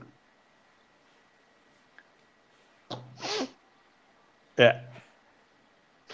Ele falou para mim, eu falei, mas doutor, a hora que eu vi o cara, não tinha pandemia naquela época, então como não tinha pandemia, não tinha por que ele usar luva. Daí ele começou, passou um talquinho na luva, botou a luva. Eu olhei para ele e disse: Doutor, é o que eu estou pensando? Ele disse: Olha, você tem a opção de não fazer, mas eu vou anotar que você não quis fazer. Você tem algum problema? Conversamos sobre a, algumas situações, né? Ele disse: então tá, então podemos dar continuidade? E eu pensando no bem-estar futuro da família. Daí, daí foi. Tomou a dedada. Porra, Marcelo, tomou a dedada. tive, tive que fazer o exame de toque retal. Porra, cara. Não, eu estou publicamente falando isso porque é o seguinte, eu estou com 62 anos. Se eu não cuidar da minha próstata, tem que ninguém tomar, vai cuidar. tem essa. Tem que tomar cuidado, cara. Então, porra, o, esse papinho, ah, não, porque eu não fiz. Zulu, como que não fez? Claro que você fez. Pô, eu não sei quanto tempo você ficou lá e com que frequência você fez. Quem faz fez, Big Brother, quem, quem, participa do Big Brother tem que fazer todos os exames, né? Isso que tem que fazer dizer. todos. Tem que fazer. Mas não Bom, foi por isso que você foi eliminado, né, Chicão? Não, não foi por isso. Eu não sei. Porque daí passaram esses exames, eu fui embora e fiquei na expectativa. Porra, daí foi, foi, foi, foi, foi. Porra, daí começou a passar, eu já comecei a arrumar, deixar mais ou menos tudo encaminhado, né? Eu estava em Curitiba e a minha esposa já agilizando aqui, agilizando ali, porque não podia contar para ninguém, a gente tinha que ficar quieto, ninguém sabia. E vai aqui, vai ali, chegando próximo, daí começaram a começaram a divulgar. Daí aparecia no BBB 16 um cara fazendo golpe com uma luva. Eu digo, porra, tá chamando eu. Beleza. E daí tinha aquele negócio de entrar entrar entrar gente depois que tinha começado, entendeu? Eles tinham passavam um tempo, entrava dois antes da, da casa de vidro.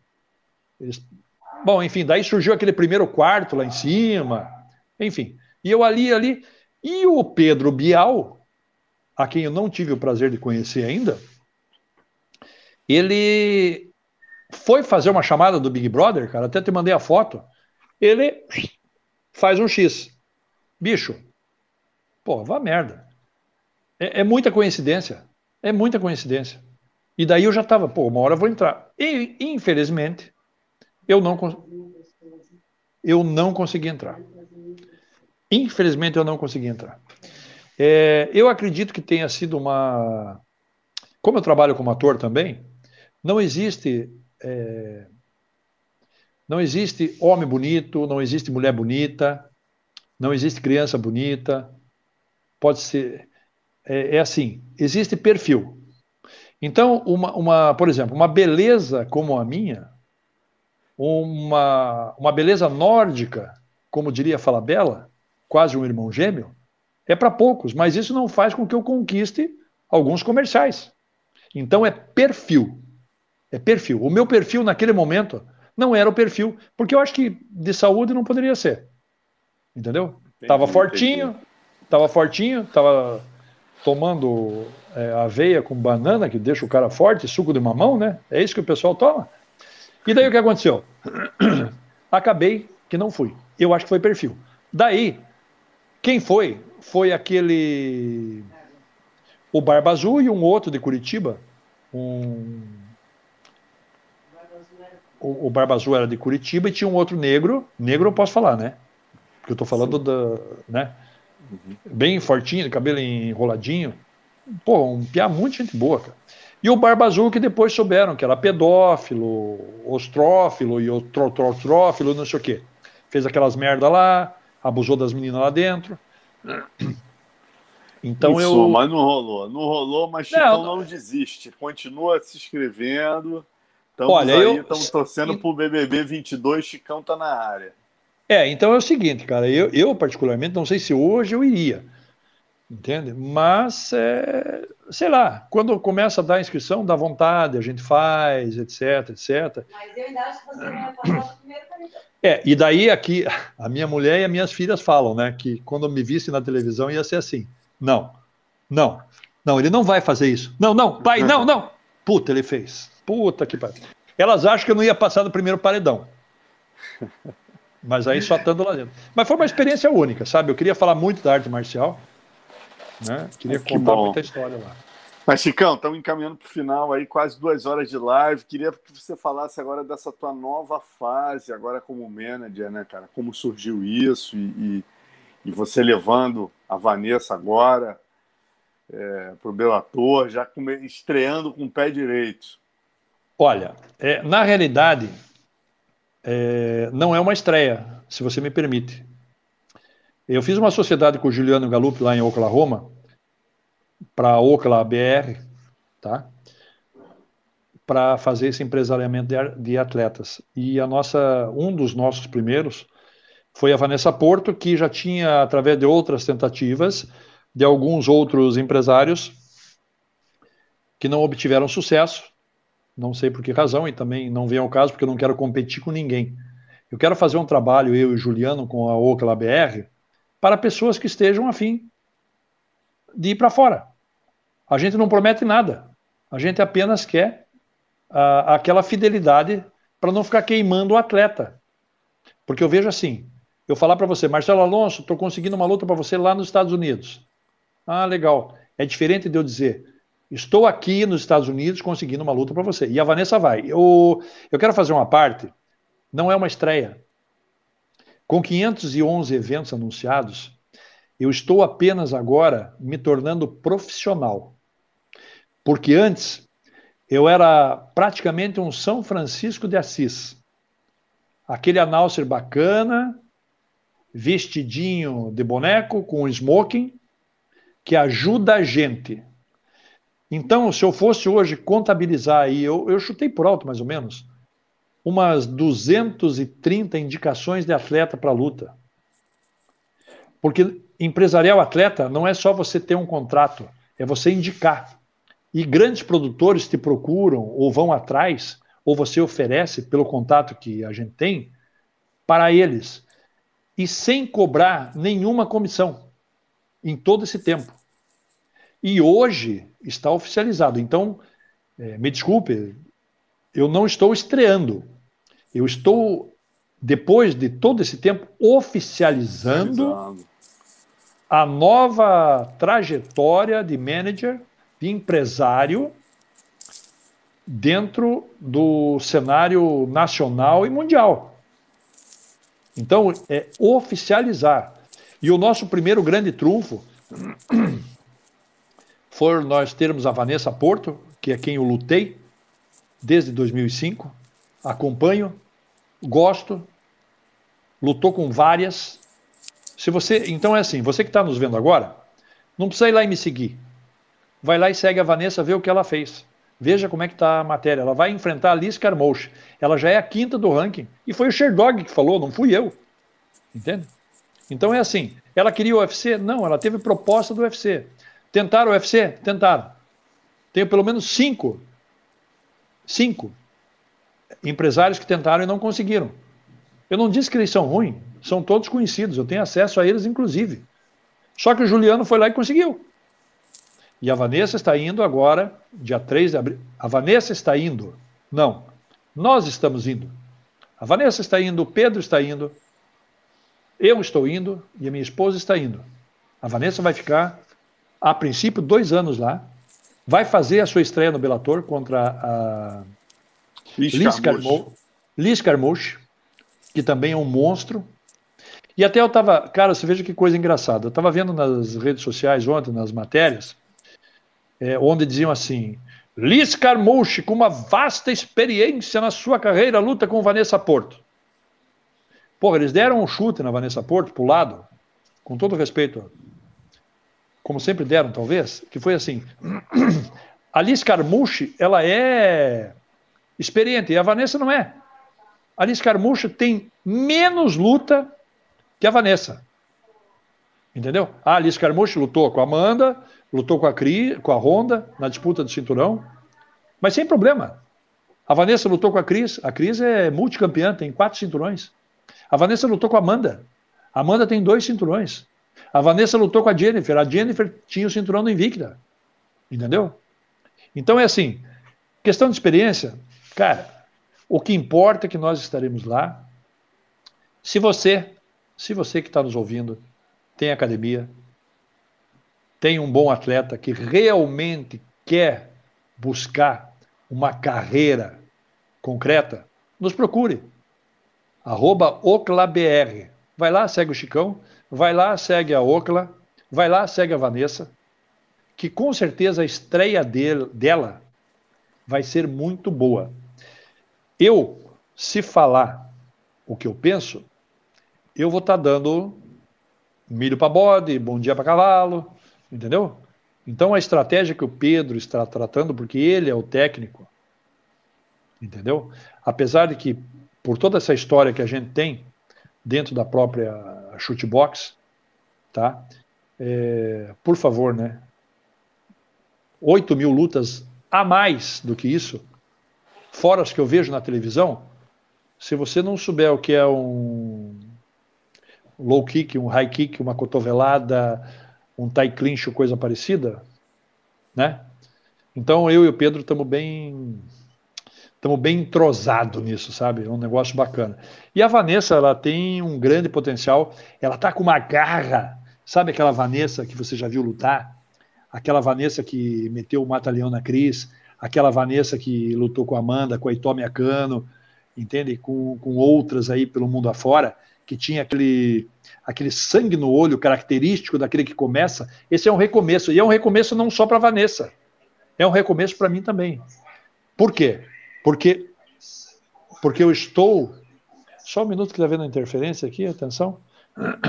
Só. É, eu também estou recomeçando. Aquilo que eu não fiz em 50 anos, eu vou tentar fazer em 5. Eu estou com 62 anos de idade. Eu estou há um ano e quatro meses trancado dentro de casa, sem fazer evento. É, foram poucas as pessoas que me perguntaram efetivamente se eu estava precisando de alguma coisa. Certo? Minha amiga Jaqueline, lá de São Paulo, foi uma delas. Eu acho que você conheceu a Jaqueline. Ela perguntou para mim. Ela me ligou. Ela falou. E alguns amigos da infância. Nossa, ele está queimado. Eu estou queimado porra nenhuma. Você ajuda se quiser.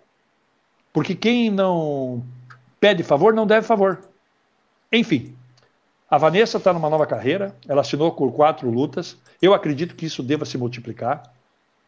Ela vai montar a base em Wichita, no centro-oeste americano, a duas horas de Kansas City, às duas horas de Oklahoma, onde o meu amigo Márcio La Selva é, vai nos organizar de alguma maneira, onde a gente possa trabalhar bem, onde o Juliano também vai nos auxiliar com orientações. Né? Ele, nenhum dos dois vai ficar de babado de ninguém. Cláudio Popai está lá em Kansas City também da Shootbox, vai nos auxiliar também. O Christopher Led, que está lá em Boston, junto com o Marcelo também, vai nos auxiliar para que a gente consiga fazer um bom trabalho. A gente não quer tirar atleta de ninguém. Entende? E o cara que está com 30, 36 lutas e, e já rodou, está com 40 anos de idade, não tem mais o que fazer. Entendeu? Então é exatamente isso que vai acontecer. Eu estou oficializando o que eu fazia como assistência social. É, você quer? Show. Você vai conseguir e você vai dar a sua comissão. Maravilha, Chicão Jolie, prazerzaço ter você aqui, meu amigo. Falamos do, de tudo aí, contamos essa história, quase duas horas de live.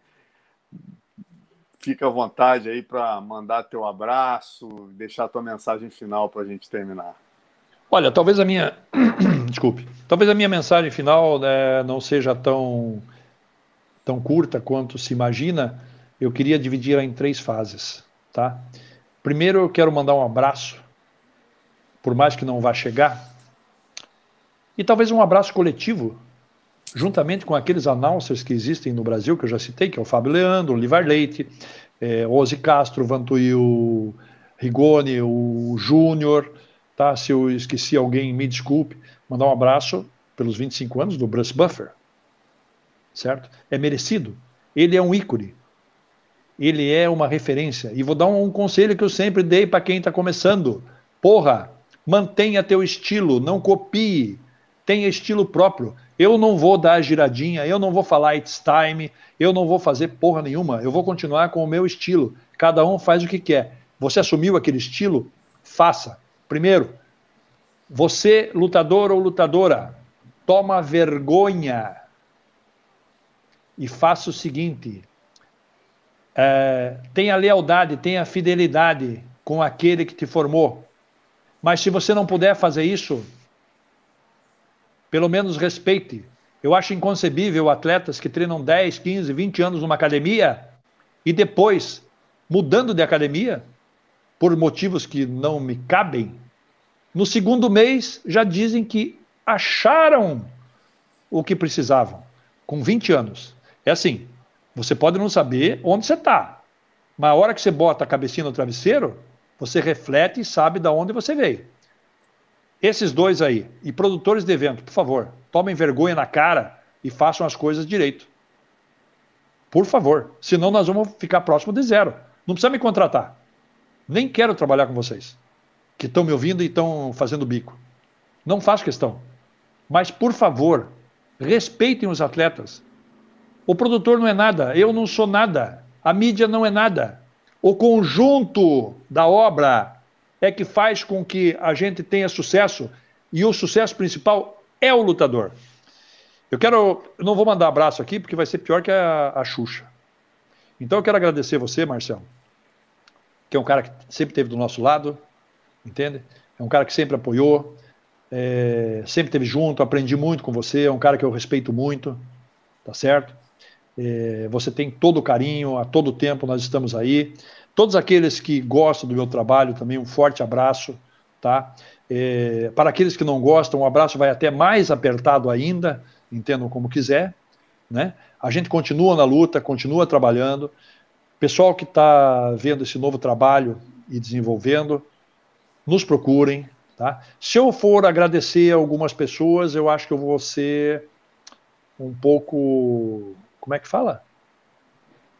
Quando você quer falta alguém. Injusto. Eu, você é injusto. É você injusto.